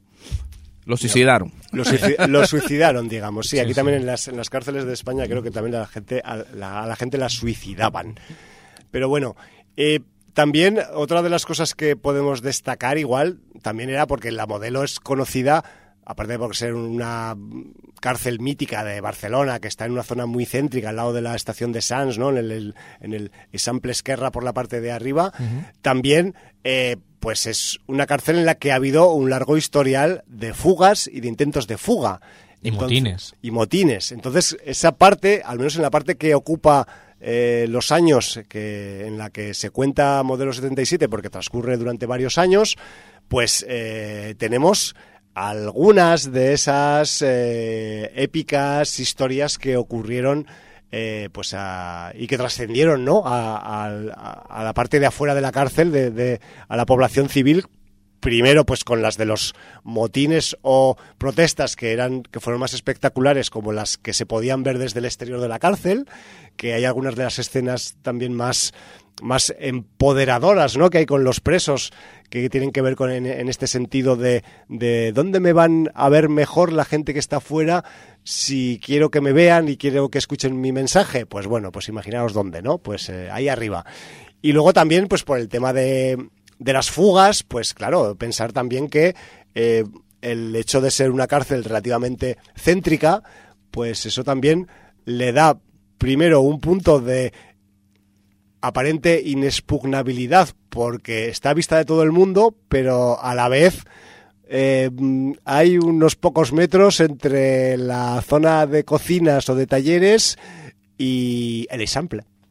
Entonces como... mm, Yo ahora estoy hablando de memoria, pero yo te diría una noticia real de los años 80 o 90 de un preso que ya era preso de confianza, de los que estaban, digamos, en galerías mejores de Sí, la sí, modelo, que logró escaparse de la modelo con un café saliendo a la calle, Qué como si llevara un café fuera me, alguien. Me encanta. me Y encanta. fue pasando por delante de Puertas. funcionarios hasta que salió a la puta calle. Y llegó- fue, no- fue noticia. Y llegó a la calle y se puso el azúcar en el café y le dio vueltas y se fue. Pues no lo sé, pero sí, sí. O sea, ese Hasta fue el luego, proceso. Qué bueno. Sí, sí. Bien, bien, bien. Pero sí que me refiero que quien espere quizás pues un reflejo dentro de la historia, dentro de la película, de algunos de esos episodios, pues están reflejados. Me refiero que, que también va, va a haber. Eh, la peli, pues, evidentemente, se ha ayudado mucho de que ahora, pues, la, el edificio de la modelo de Barcelona, pues ya no se use como, como edificio carcelario, sino que ahora, pues, se está usando para diferentes tipos de, de digamos, de usos. Sí, aunque- desde visitas guiadas a, Sí. a plató. De, sí, de a plató, sí. también, también como soporte, sobre todo los muros exteriores de exposiciones de mm, gente que pinta, artistas urbanos y tal. Y luego también en, en el, en el propio recinto hay creo que alguna guardería, escuela Bresol, que se dice aquí en Cataluña, con, con niños pequeños que están pegados a un, a un muro en el que hace solo unos pocos años pues la gente estaba deseando saltar, ¿no? Y ahora hay niños jugando ahí, tío, que es como... Super, contraste. su- super Sí, contraste, sí. ¿no? Pero bueno, eh, por eh, valorar la película, pues yo qué sé, a ver, le han dado los premios que le han dado, quizás por culpa de Asbestas. A, a Pero- ver, yo, yo ahora tampoco quiero. Pero a mí, a mí si, si me dices Modelo 77, para mí es una película notable, un notable alto. Sí. Pero para mí Asbesta es una película excelente. Vale. Entonces, yo creo que, es- eso es un poco la, la diferencia. Yo, yo para mí Asbestas es lo mejor del año. Mm, Y he visto Irati, he visto Asbestas, he visto Modelo 77, o sea, he visto bastante de la, de, de la oferta de la de, de cine cosecha español. Spanish, sí. Y, y siendo notables tanto Irati como Modelo 77, y yo me quedo con Asbestas. Muy bien. Sí, sin desmerecer, ¿eh? No, O sea, no, no, sencillamente cada- por una cada hace lo de... suyo. Sí, sí, sí. Muy bien. Pues eh, no sé si queréis eh, comentar algo más de Modelo 77. Eh, realmente yo la recomendaría por el tema histórico y porque realmente pues las pelis eh, carcelarias, sobre todo cuando eh, nos aportan eh, pues eh, algo de frescura, pues eh, siempre son bienvenidas y quizás no estamos aquí ante la diversión y entretenimiento de Zelda 211, pero es que estamos en un registro, digamos, como más histórico. Sí, y Entonces ade- y eso, eso, eso marca un poco también. Y además hay que tener memoria histórica. También. Y hay que saber de dónde venimos Sí. Por para tanto. saber a- hacia dónde vamos, porque a veces eh, parece que estamos retrocediendo y estamos volviendo a tiempos donde pasaban estas cosas. Sí. Y a mí no me gustaría volver a esos tiempos. A mí no me gustaría y quizás por el... Una de las sensaciones que te puede quedar como espectador después de ver esta película, Modelo 77, es que, hostia, qué mal estaban los centros penitenciarios en el, cuando se murió Franco y seguramente ahora estarán mucho mejor y esto es una cuestión histórica. Mm, aquí llegó el HUM para eh, bajaros un poco la gaseosa porque eh, en algunos sitios sí que es real que ha habido unas mejoras de instalaciones, de tratos, de, de infraestructuras, de, de tratar a la gente como personas, aunque sean personas eh, privadas, de, sí, privadas de libertad, pero es que tenemos casos concretos actuales que pasan un poco como en la película, porque en la película, digamos, eh, todo estalla o la situación se desmelena dentro de la modelo porque se consigue eh, que fuera la gente, la población civil... eh, Se movilice. No, y, y- y sepa cómo se trata ya la gente. sí. Pero en el momento actual tenemos un caso concreto que seguro que habrá más por el resto del Estado y es que casualmente, pues en la cárcel de Ponent, y ya me salgo de la película y entro en la realidad, ¿eh? tenemos a un preso que se podría considerar político, que es Pablo Hasél, que es un MC que ha sido encarcelado por eh, ejercer su derecho a la libertad de expresión, entre otras cosas. no se puede decir más claro. Y claro, eh, ¿qué pasa? Pues que en la cárcel de Ponent de Lleida, pues hay pues muchas cosas que no funcionan. Normalmente, pues si hay presos comunes o presos que no tienen una repercusión eh, mediática o, o presos que no tienen simplemente gente que está esperando sus noticias fuera, pues las cosas no trascienden. Pero como a este señor, a Pablo Hasél, pues hay mucha gente que le apoya y le, y le, y le sigue y, y- y espera noticias de él y espera su libertad, Él cuenta realmente él está lo que pasa contando ahí, ¿no? qué está pasando en la cárcel de Ponent en Lleida y estamos hablando de que en una carta que publicó en enero de este año, que no estamos hablando de hace dos años, eh, pues habla de que eh, la- el agua caliente no está funcionando en invierno, en las duchas, por ejemplo. Estamos hablando de Lleida, ¿eh? Lleida no es, Sí, que, no, sea, no, no no. es que sea tropical, precisamente. Que las plagas de... que esto da- también se ve en la, en la peli de Sí, la una de las escenas más gore de la película. ¿eh? Pues eh, que sí, que los chinches, las cookies y las ratas allí no están bajo control. Allí están los presos para defenderse, entre comillas, de las plagas, ¿no?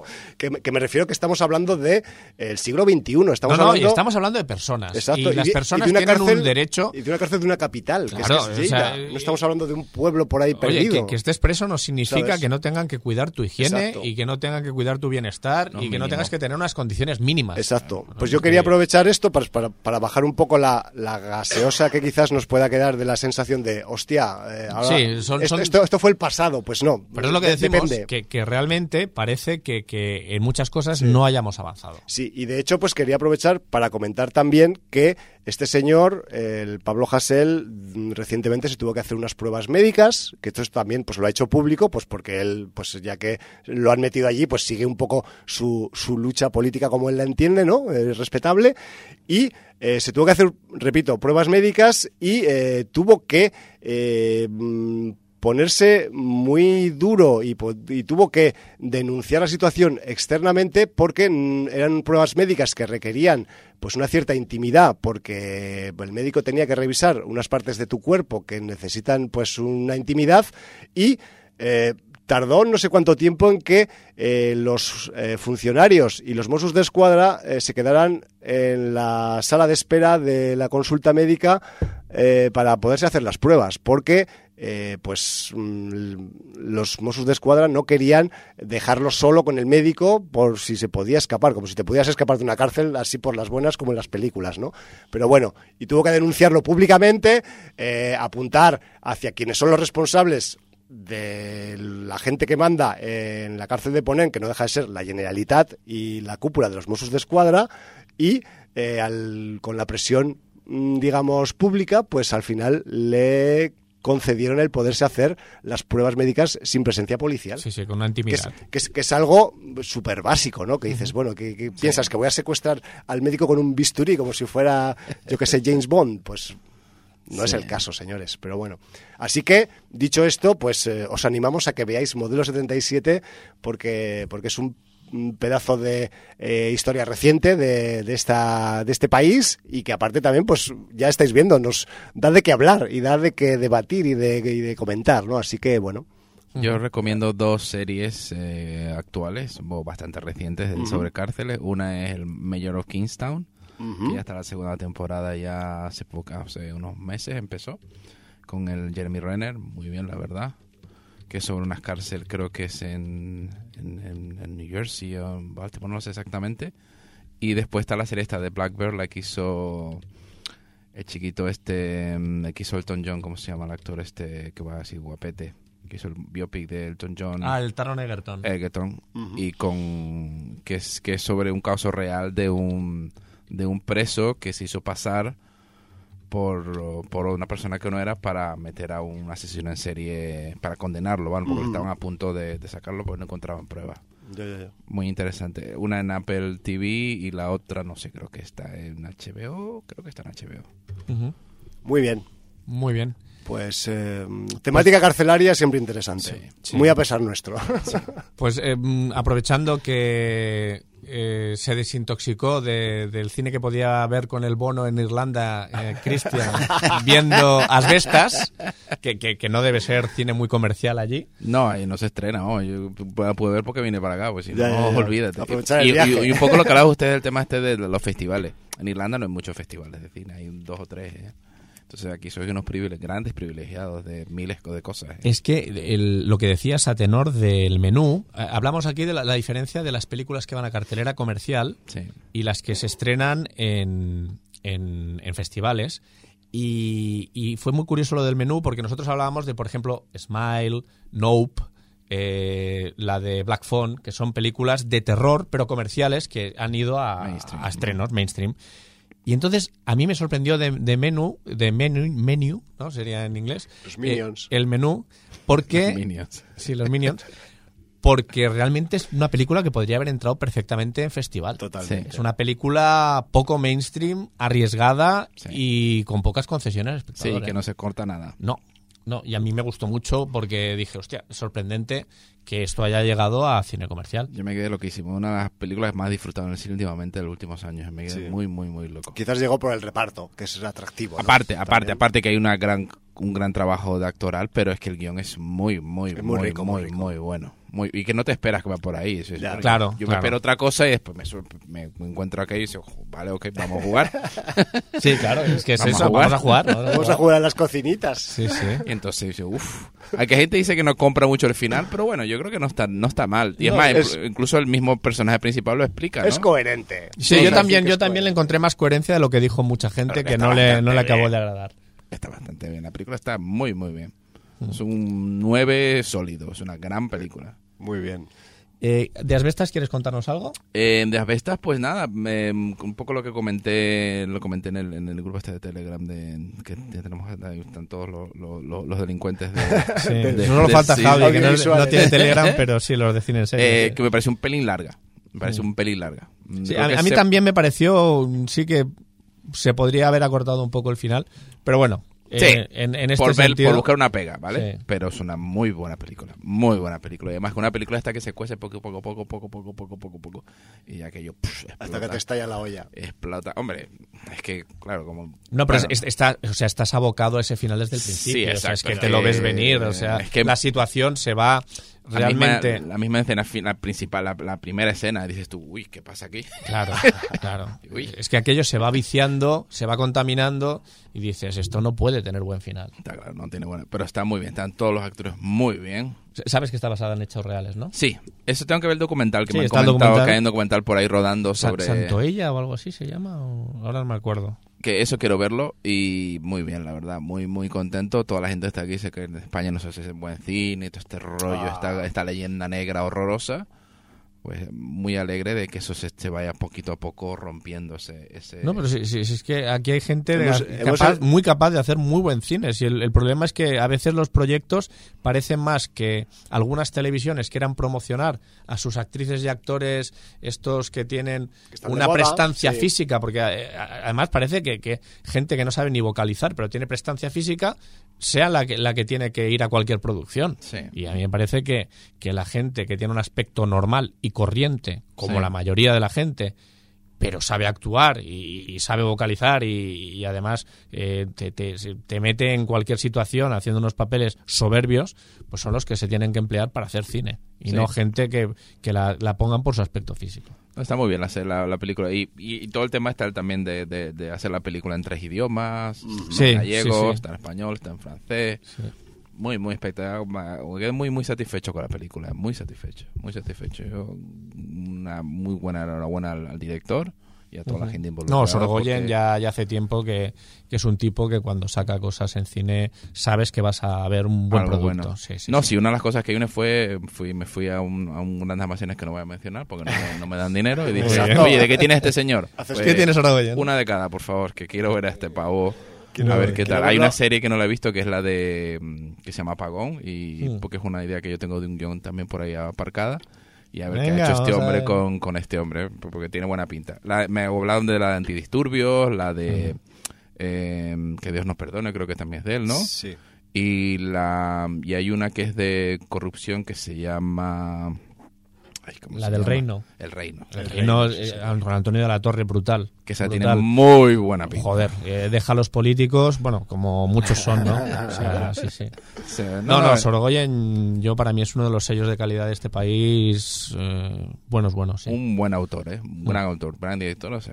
oye, larga, larga vida al señor Sorogoyen. Sí, de hecho, pues lo que comentábamos antes, si antes hemos cantado los, los, eh, los premios goyescos que se llevó Modelo 77, que fueron cinco, Asbestas se llevó nueve, que fue mejor película, mejor dirección, mejor interpretación masculina protagonista, eh, mejor interpretación masculina de reparto, eh, voy bajando, ¿eh? porque la Sí, estoy sí. leyendo en la lista tal cual.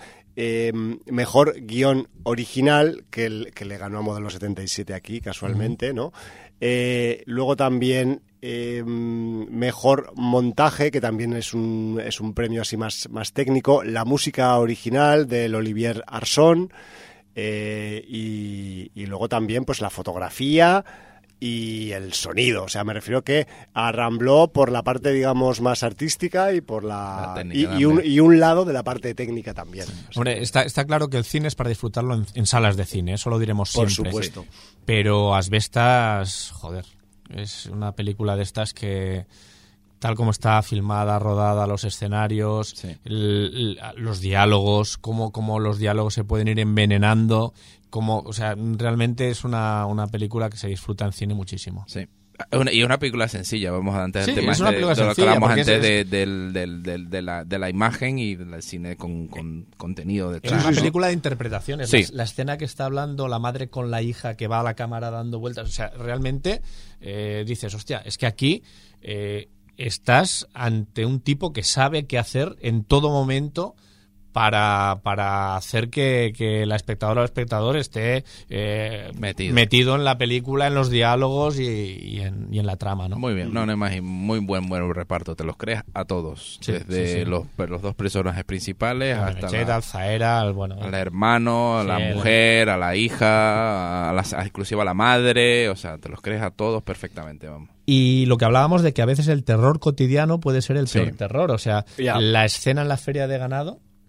O sea, es que te Sí. quedas sobrecogido y no hay ningún asesino en serie, no hay ni un monstruo tras una trampilla o una puerta, ni saliendo de una alcantarilla, No, y la- cogiéndote y- un barquito y dándotelo en la mano. Y ¿no? la del coche cuando están cuando lo están Por ejemplo, esa escena esa que digo, también. uf, Es que- aquí yo digo cuando no te la queda un poco la película pues, esto tiene pinta que se va a acabar pronto Sí, sí, sí, sí. No, no, es así. no es, está muy bien está bien pero mira a mí esta por ejemplo me gustó muchísimo más que la que la que la que hablamos hace bueno hablamos ustedes y yo también la vi la película esta danesa de, de los hombres estos que se conocen en un, en Ah, verano con los holandeses, la Speak No Weevils. esa porque esa es como Sí, porque a, a mí me sacó que cuando yo me puse en la piel de los protagonistas, yo no hubiera reaccionado así. sí la parte final es un poquito Claro, tramposilla Sí.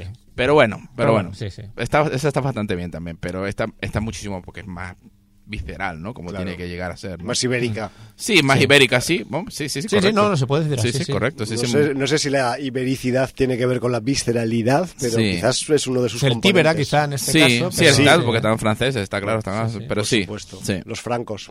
No, no, está muy bien, está muy bien. Está. Más inclusive como ves el tema, las dos mentalidades, ¿no? De la mentalidad de pueblo profundo, la mentalidad de una persona que viene de la ciudad y todo este, está muy, muy, está muy, Sí, muy trabajada. ¿eh? Uno de alguna manera quiere escapar de todo y hacer de la tranquilidad su rincón y los otros están cansados de mierda de caballo y de estar allí Y lo que quieren y lo que quieren es huir de ese entorno, o sea, es que es así. Y está muy trabajada porque te, porque te empatizas un poco con él. Hay momentos, hay, hay partes de decir, "Uy, este, este tío lo que Tiene dice. su parte de razón, tiene claro. su parte de O sea, razón. no, no en la forma, pero sí, sí en, en- en- en lo que, en lo que En el está fondo. pensando en el fondo, porque realmente son gente que se encuentran escapando en dos direcciones opuestas. Ya. Y eso provoca la confrontación. el choque. Sí, Eso es así. Bueno, bueno. Pero bueno, y además el señor Sorogoyen que lo sabe llevar muy bien. correcto. Eh, Lo sabe vehiculizar para darnos entretenimiento del tenso. Sí.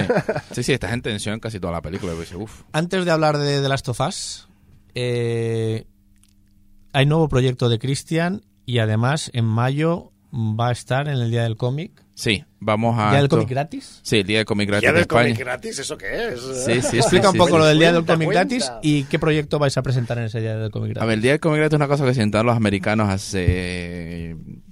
Aquí, aquí, aquí fallo, no sé exactamente, 15, 20 años, que es un, el primer sábado de mayo. Regalan, eh, no cómics como. Bueno, hay. Las tiendas, cada tienda hace un poco por lo que le da la gana, Sí. ¿vale?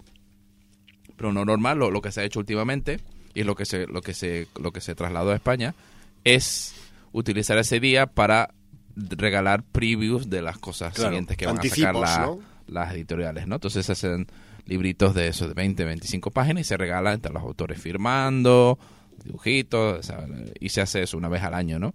Ahora se hace, en España se está haciendo dos cosas, que es ese día y después está el día del cómic. que es ahora en marzo. ¿Vale? Creo que es el 20. Aquí me equivoco, creo que es el 20 y pico de marzo. creo. Nosotros luego hacemos fe de y ya está. Exacto, no sé exactamente No qué fecha es, porque es que estuve hablando con, con la tienda que vamos a firmar aquí en Barcelona y dice, bueno, es que ahora tenemos esto, pero lo otro lo, después lo tenemos en mayo. Entonces nosotros ese día vamos a firmar, esperemos, en cuatro, en cuatro localidades, que es Murcia, que es uno de los escritores eh, que tenemos, en Canarias, que es uno de los ilustradores que tenemos, bueno, el escritor es Eduardo Velayo, el, el ilustrador de, de Canarias es Samuel Hernández, en Barcelona estará Alejandro Merino, que es uno de los dibujantes de una de las historias. Y después mi idea, está- mi idea es estar yo en, en Santander.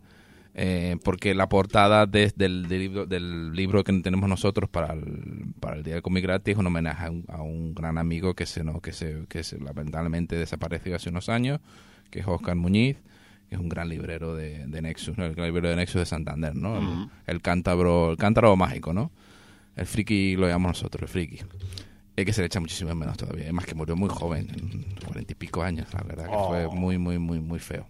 Muy rápido y nos, nos descolocó a todos muchísimo. Em, entonces, eh, ese día, eh, las- lo que va a salir en el, en el cómic nuestro, porque es la primera vez que participamos como editorial, que lo puedes hacer de dos maneras. Eh, España hace, lo, lo empezó a hacer, esta creo que es la edición 8, si no estoy re- si no, no recuerdo yo mal, la 8 o la 10, una cosa así. Eh, o- normalmente se hacía un cómic eh, donde la gente enviaba su, su obra o sea, un- y podían ser inclusive cosas no publicadas y se publicaba uno para adultos y uno para niños. Vale. Y aparte todos los de las editoriales. O sea, Planeta sacaba uno, etcétera, etcétera, etcétera, ¿vale? No el- uno de la competencia, bastante pasta tienen ellos ya. Exacto. ¿no? Eh, entonces nosotros este es el primer año que sacamos como editorial uno no nuestro, ¿no? Aparte del Vale. general, porque general creo que no lo van a hacer este año, me comentó lo- uno de los journalistas. Porque en general que se juntaban independientes. Sí, se juntaban juntos, independientes. vale. Eh, y que ahora es- este, que es- ha- habéis subido nivel. Sí, eh, gracias a Dios, toco madera. Eh, sí, ya, la verdad que el- la, la editorial va como un tiro, ¿no? Eh, entonces, este año la preview que vamos a sacar son tres historias de un libro que vamos a sacar en crowdfunding en abril. Entonces, eh, cuando el día del cómic gratis ya estaremos ya en preventa, porque Vale. después del crowdfunding, el crowdfunding empieza del 6 de abril al 30 de abril, creo recordar, que son 24 días, eh, por Kickstarter, y se llama es, em, Punk Droid. Es Punk, P-U-N-K, y Droid, de Android, ¿no? Punk Droid. Estará, la idea es publicarlo en español y en inglés, ¿vale? Y, y después tenemos, el- cuando cierre el, el crowdfunding, el- en abril, tendremos una, Preventa. dos, tres semanas de preventa en la página web nuestra, ¿no? Que coincidirá con el tema del día de Comudu gratis. Esperemos que todo, que todo sume. Hombre, con tres capitulitos ya para hincarle el diente Bueno. a Pandroid y la gente Sí. que le interese ya que Sí. se. No, que y se además que pida. el- la, la- es una antología cyberpunk, ciencia ficción.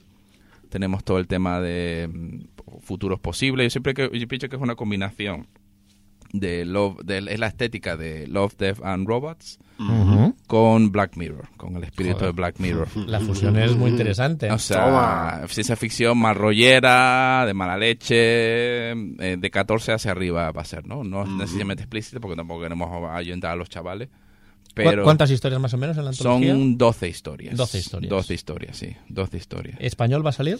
Eh, sí, sí. Es una de las metas del crowdfunding. Vale. Sí, la, nosotros queremos que sí, que esperemos. Y son unas 100 páginas más o menos, el cómic.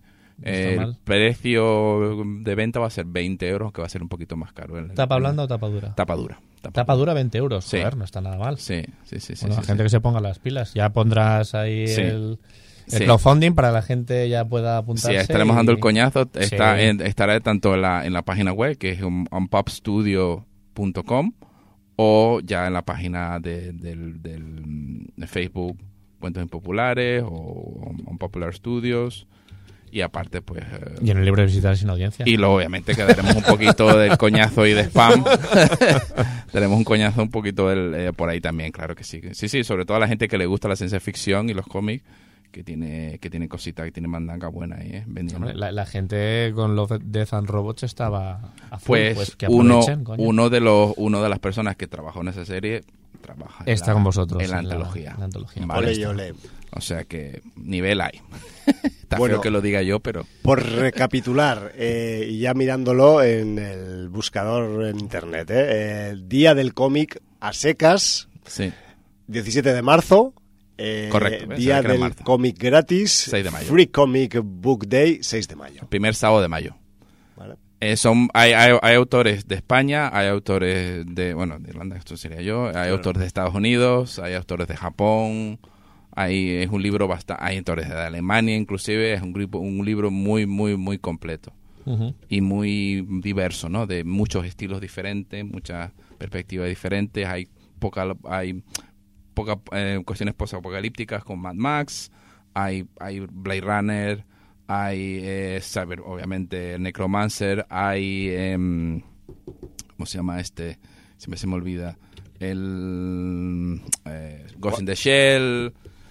Tenemos todo, todas las cositas buenas, ¿eh? Eh, ¿Guionizas una historia tú? Tres tengo Tres. yo. ¿Puedes hacer brevemente Sí. alguno de los, de los Sí. temas que vas a tocar? Uno, uno de, por ejemplo, una de las historias va a estar en el, en el, en el preview este del día como gratis. Ah, vale. Y también está, a la gente que esté interesada, eh, yo pondré el link también en, en el, en, el, en, el, en el libro de visitas, la puedes la puedes cargar gratuitamente, ¿vale? Tendrá estas tres que van a aparecer en el, en el, en el, en el día del cómic gratis, también la tiene ya, un poco están rodando por ahí, ¿no? ¿Y esta Eh, de qué va la que vas a...? La que, la que está en ese, en ese, en ese preview es eh, una historia que se llama. mm, A ver cuál puse ahí, pues puse la de. Tenemos una que se llama. eh, la que hace Alejandro, que es chico este de Barcelona.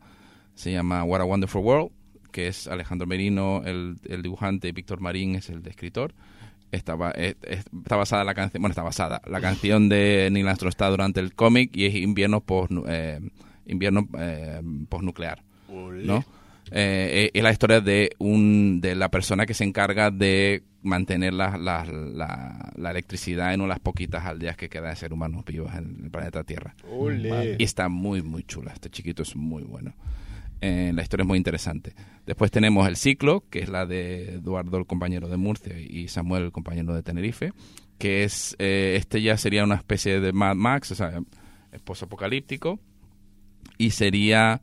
em, son una en la Tierra solo quedan unas una especies de androides eh, que se llaman los, los Nobots o no, un nombre así medio raro los Nots o algo así Eduardo me va a matar seguro que me está escuchando Eh, y durante una una una, una expedición rutinaria encuentran algo que no, no debería estar por ahí vale Qué bien. eso por un lado. Y por último, la mía, que es la, la, la chica que quería. A ver, the girl who to- la, la chica que quería ser real, que digamos que es la introducción de los cuentos populares 2.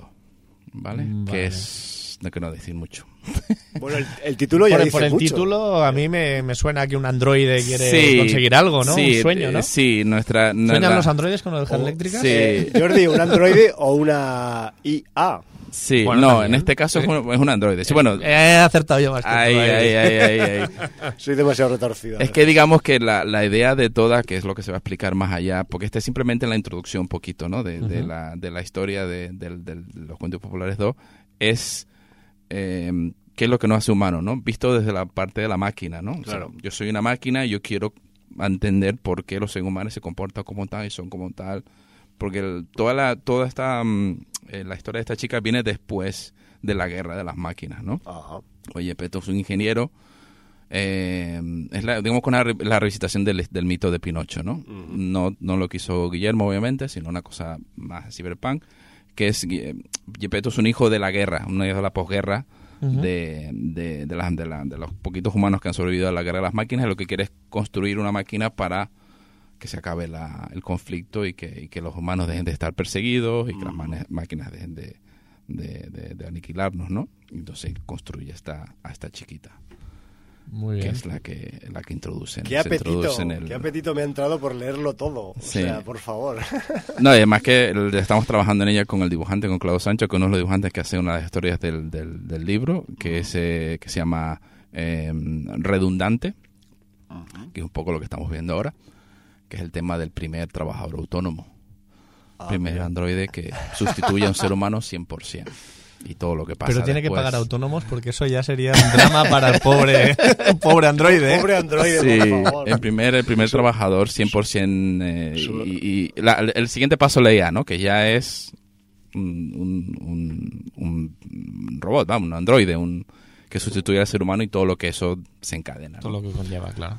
Que- Qué fuerte. Sí, no, la verdad que la, la, la, la antología está, volvemos antes, muy feo que yo lo diga, pero es muy interesante, hay muchas propuestas interesantes, hay muchas historias de- interesantes, hay cosas más, más locas o cosas menos locas, cosas más, más destroyer, cosas menos destroyer, cosas muy cookie, pero tiene un poquito, bueno, tiene Aliens también, una historia que es un parecido a Aliens, hay una historia que es parecida a, a una especie como de Alicia en el País de Maravilla, por el espacio, Qué bien. o sea, hay un poco, un poco de todo. Cada autor un poco de su padre y de su madre, basado en las premisas que hemos, que hemos comentado antes, que es el tema de ciencia ficción, cyberpunk, y estética Love and Robots y mala leche de Black Mirror, ¿no? Entonces, la verdad, Pondroid, echarle un vistazo, 6 de abril, Kickstarter.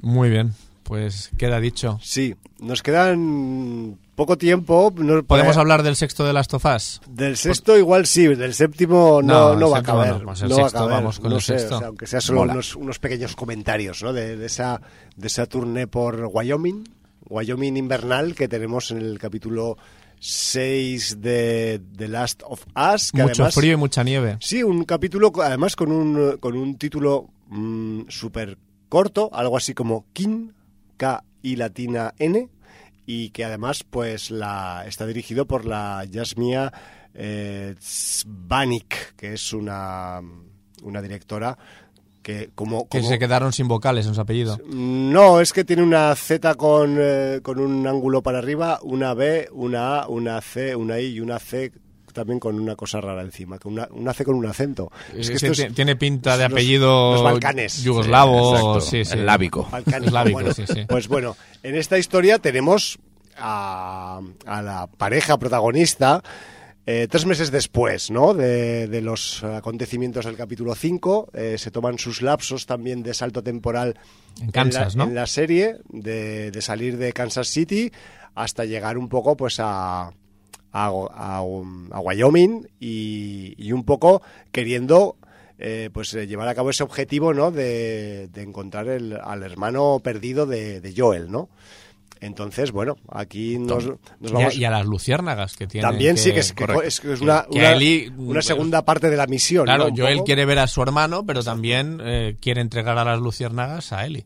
Exacto, entonces pues vamos a lo que vamos a tener, sin querer hacer muchos spoilers, porque de este capítulo, como de todos, se podrían hacer muchos spoilers Sí. si no andamos con cuidado, pero no vamos a mm, ver cómo eh, existen otras realidades en la organización de los humanos tras el apocalipsis hongo, ¿no?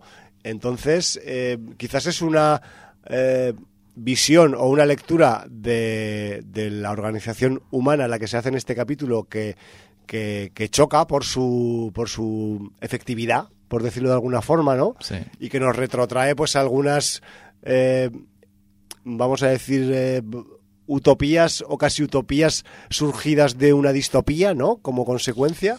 Bueno, y yo qué sé.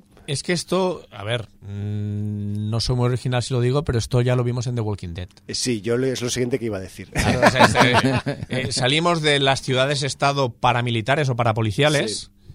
pero también hay otras maneras de organizarse. Claro. Y, nos met- y si te metes en el monte perdido, allá por donde no se asoma un carajo, pues quizás te lleves una sorpresa organizativa, ¿no? A, a Claro. nivel de organización humana, ¿no? Y es un poco lo que nos llevamos en este, en este capítulo 6 de, de Last of Us. Eh, eso tampoco quita que, eh, bueno, pues tengamos eh, también algunos momentos que no son muy agradables en la, en la historia y que, y que van a condicionar los sucesivos capítulos. O sea, Sí, que, sí, sí, que sí, no, no, os, eh, no os penséis que, que se acaba la serie y que va a tener un final feliz porque, porque es esto muy complicado y no se puede decir de por qué es complicado, pero es muy complicado. No sé. No Pero yo sé cómo acaba, pero no, no- puedo decirlo, ¿eh? ya, ya, Cómo ya. acaba, pues porque lo conozco. Claro, Claro, pero- nosotros sabemos más que tú, porque al ver el 7 sabemos Sí, más cosas. tenéis- tenéis el 6 te datos. deja, el 6 te deja colgadito del acantilado. Te deja, Sí. te deja eh, tirado en la nieve, como, como un trapo. Tirado. O sea, tirado en la nieve como un trapo te deja. O sea, eso, así es como te deja. Y yo así es como me, me siento después de haber visto... Dicen el- que es la muerte dulce, ¿no? Ya cuando ya tienes tanto frío que te duermes y te quedas ahí, Sí, ¿no? Ya, no sé, yo no sé si la quiero probar. Muñeco. No, yo no la quiero, yo no la quiero, ya te lo digo. Pero bueno, sí, la ni verdad. la quiero en la nieve ni la quiero en el desierto, ¿eh? O sea, no, no me des extremos que no me... Tenemos un capítulo en el que el desenlace es, es, es muy martinesco.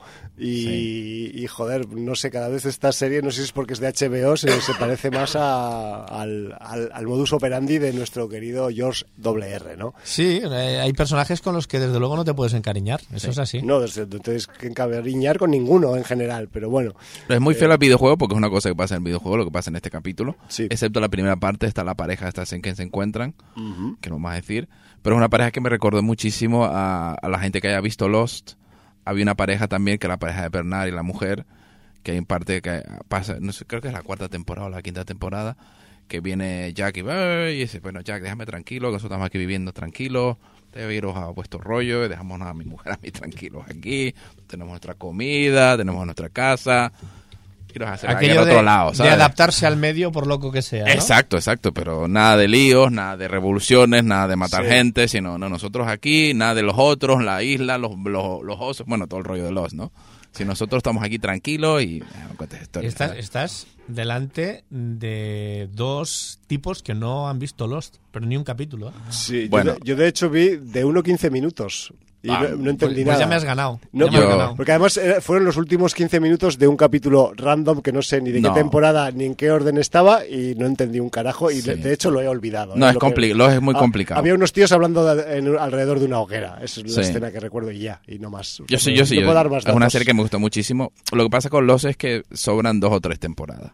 O sea, se nota que... Solamente. Sí, sí, sí, sí, se nota que porque hay mucha marear la perdiz, ¿no? Mucho marear la perdiz, mucho abrir cosas, abrir cosas, abrir Sí. cosas, que al final no cierran casi ninguna y búscate la y vida, entrando ¿sabes? en polémica, ¿compras el final? Sí, a mí me gustó. O sea, tú eres de los que te gustó el a mí final. me gustó el final. Yo soy de los que me levanté a las 6 de la mañana para el final, en vivo.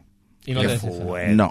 Vale. No, no, no, me, me encantó. Pues me Lloré como una porque- magdalena, vamos. Porque hubo mucha gente que puso grito en el cielo. Hombre, es que no te, no te esperas que las cosas vayan por ahí. Claro. Pero a mí, bueno, me pareció muy buena, una buena solución. Y fíjate, me explica todo lo que pasa en la última temporada también, que dices tú, ¿esto por qué? ¿Esto por qué? ¿Esto por qué? Porque ha cambiado tanto esto. Entonces, claro, tiene sentido, ¿no? El- Todo el tema. A mí me gustó, una serie que me gusta. Una verdad que una serie muy loca. Hombre, ¿tú, tú siendo guionista, Lindelof como guionista, ¿a ti te gusta? Uy, mira, ahora te ha salido un uf, ¿eh? No, yo, yo tuve un compañero, un colega que estuvo trabajando en uno de los writers' room de, de Los y había mucho de esto. Eh, Creo que fue la segunda o tercera temporada donde trabajó él, que dice, bueno, eh, ¿qué ideas tenéis para la segunda temporada? Dice, ¿cómo qué ideas? Tú eres el que tú eres el Claro, que que- una idea nueva a esto. Dice, no, no, vamos a, vamos a darle. Es que hay mucha gente que, que dice que, que él hace estas cosas. Sí. Y que realmente eh, no tiene la, la historia ni pensada ni cerrada cuando la, la es que la hace. Lindelof trabaja mucho con JJ. Y JJ tiene Sí, una no, cosa claro, que se claro. llama que se llama la caja la caja misteriosa, que es el rollo de él, ¿no? Que es que te, man, te montan todo un rollo, uy, que la caja misteriosa, a ver qué va en la caja, a ver qué va acá. Y al final Y es no lo sabe ni él. Sí, exacto, exacto, y no lo sabe ni él. Y te vende mucho la caja, y mira qué bonita es la caja, y mira los alicios que Y, tiene. qué- y qué misteriosa que es. Sí, exacto, y mira, es. y mira, y tiene una cosa por aquí, y Es números. Del, del contenido no vamos a Es hablar. súper misteriosa. Sí, sí, es, es eso, ¿no? O sea, es, es- es- es- es cre- es- es build up, build up, build up, hasta que la abre y dice, ¿hay algo aquí o no hay algo? Está Bueno, hueco. Sí, exacto. Eco. Entonces es una cosa que, que a mí, por ejemplo, a, a- a mí me encanta mucho Shams Redemption, eh, el Cadena Perpetua, me parece un peliculón del, de- de- del, del 55, no del 15, sino del 55, pero la, la serie de Watchman, va a matarlos a todos, va a matarlos a todos.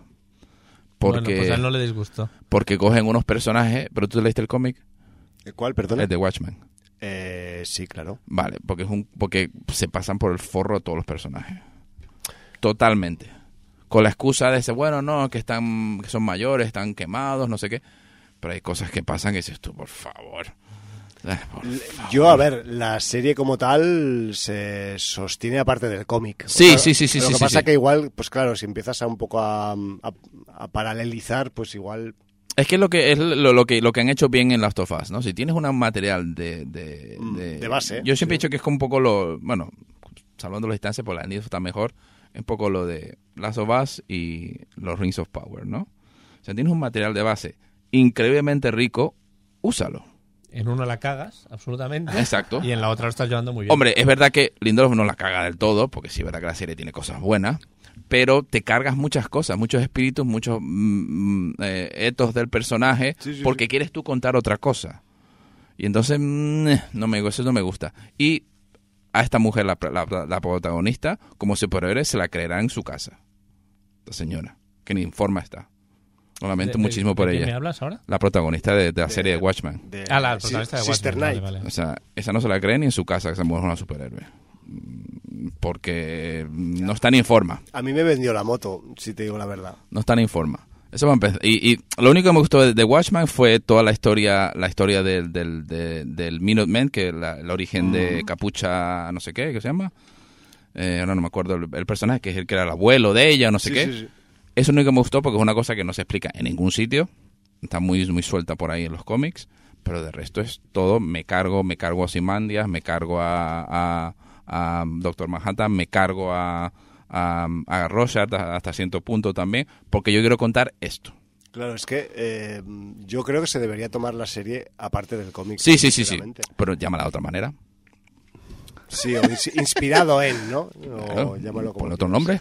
Es que ese, es como. Yo, yo he dicho que está la teoría del, del sándwich. O sea, yo he venido a este, a este bar, me he sentado, he pagado por un sándwich, no me traigas una hamburguesa. Yo te pedí un sándwich. ¿Dónde está mi sándwich, señor Lindelof? Porque usted me vendió que esto era una adaptación del cómic o una, o una siguiente del cómic. No me venda, no me venda la hamburguesa, yo, yo pagué por un sándwich. Si usted quiere vender una hamburguesa, pues véndala, me parece genial, véndala. Pero no la llame Watchmen. Pero no la llame usted como, como bueno, porque no tiene que ver. O llamaba a la Watchmen en otra línea de tiempo. Sí, exacto. O di que es una, una Sword o whatever. Entonces, Se llama vale. al reloj de la cuenta atrás. Sí, exacto. Que, que hubiera sido un, Que hubiera sido un muy buen título. buen título, Por sí, ejemplo, exacto. Pero no digas que esto es Watchmen porque no es Watchmen. No tiene nada que ver. Bueno, Don Johnson está muy bien, sinceramente. Sí. Pero bueno. No, eh, vamos a ver, la serie tiene cosas chulas. La serie tiene cosas No te voy a querer convencer. No, no, la serie tiene cosas chulas, pero no la compro. Bueno, yo me lo pasé pipa viéndola, también te lo digo. Ahí queda registrado, o sea, me refiero que en su momento lo dije. Estábamos hablando de Last of Us, eh, nos vamos a tener que ir en breve, y yo no me quiero ir de este programa sin hablar de ese pequeño cameo, intervención que hay al principio del capítulo, porque eh, la pareja protagonista al principio del capítulo 6 llega a una casita aislada en medio de la nada en la que eh, pues conocen a una pareja de mm, parece ser nativos norteamericanos. Sí, vale. Pues eh, la señora, la señora de esta pareja de nativos es la actriz Elaine Miles, que quizás no os acordaréis de ella, pero era Marilyn en la eh, serie Doctor en Alaska, que era la secretaria del médico del pueblo. Ya decía yo que me sonaba esta mujer. Esta mujer Entonces, me suena de algo. si no, si no lo digo, reviento. Pues Pero esta señora tiene... Ese, ese talante tranquilo, Esa- sí, esa, esa- esa- esa risa está en la peor de las situaciones. Exacto. sí, sí, sí. Ella, ella es magnífica y sigue siendo magnífica, pues eso, veintipico años después, Después. ¿no? Así que que sepáis que el capítulo 6 de The Last of Us tiene un pequeño huevo de Pascua para Sí. quienes eh, vierais en su momento Doctor en Alaska, Northern Exposure. Sí, que ahora no en recuerdo qué plataforma la, ha repes- la repescado. Hay una plataforma, no sé si era Bueno, HBO o Prime, Tu- que tuvo ha puesto su, todos los capítulos. tuvo su éxito en su Alaska. momento y de hecho había gente incluso que la seguía en su, en su buena. periplo, digamos, de televisión pública, segundo canal. O sea, pues muy, claro, muy buena. eh, principios de los 90 había privadas, pero estaban muy locas todas. Hostia, que, que hablando de series, meto aquí un churro, pero es que hoy he leído que eh, el último capítulo de la serie MASH todavía ostenta el El récord de capítulo más visto de la Claro. historia eh, de, la- de las series en Estados Unidos con 125 millones de espectadores en directo para ver ese capítulo. Ya ves. Había menos canales también, ¿eh? Sí, no, claro, evidentemente no había la oferta que hay ahora, pero... Hombre, digo, ¿eh? ahora lo que hay es más gente, pero bueno. Sí, hay más gente, pero hay muchísimos más canales. Muchísimos más canales. Y es una cosa que eh, esa pareja no sale en el videojuego. Eso se lo inventan para la serie. Vale, No pues, pues bien inventada. Mm. No, no, está muy bien, está muy Porque bien. además te ponen en contexto de lo que pasa después con eso de las leyendas y habladurías que hay en el por aquella región, Correcto. Cruzar el río. que viene muy bien Sí. para situarse pues en, en la situación en la que están los personajes en aquel capítulo. No queda tiempo para más, ahora sí que sí, tenemos que empezar a pensar en despedirnos. Bueno. Eh, Cristian, muchas gracias por haber venido de nuevo al estudio principal de Contrabanda. Ahora no tenemos dos, tenemos uno, pero vale por dos. Y oye, gracias por las aportaciones. Sabes ya dónde, dónde estamos. Eh, todas las veces que vengas a Barna, si se tercia el miércoles, ya sabes, aquí hay... Nosotros no fallamos ninguna semana y si fallamos alguna te avisamos por si acaso vienes y no hay nadie, ¿no? Coges, enciendes la maquinaria y empiezas a largar ahí aquí ahí, venga, venga. Así que solo. nos vamos marchando Igual que al principio del programa hemos escuchado pues un track de la, de la banda sonora de Modelo 77, Julio de la Rosa, el habitual de las, de las soundtracks de eh, Alberto Rodríguez, pues está en el, en el tema de las notas musicales. Y ahora nos vamos a marchar con un pasaje de la banda sonora de Modelo 77 que lleva por título El Motín. Así que nos vamos a amotinar junto a esos eh, presos maltratados de la modelo de Barcelona y nos marchamos por donde hemos venido, no sin antes despidiéndonos como es debido en este programa. Valar Morgulis. ¡Alta Lego todos!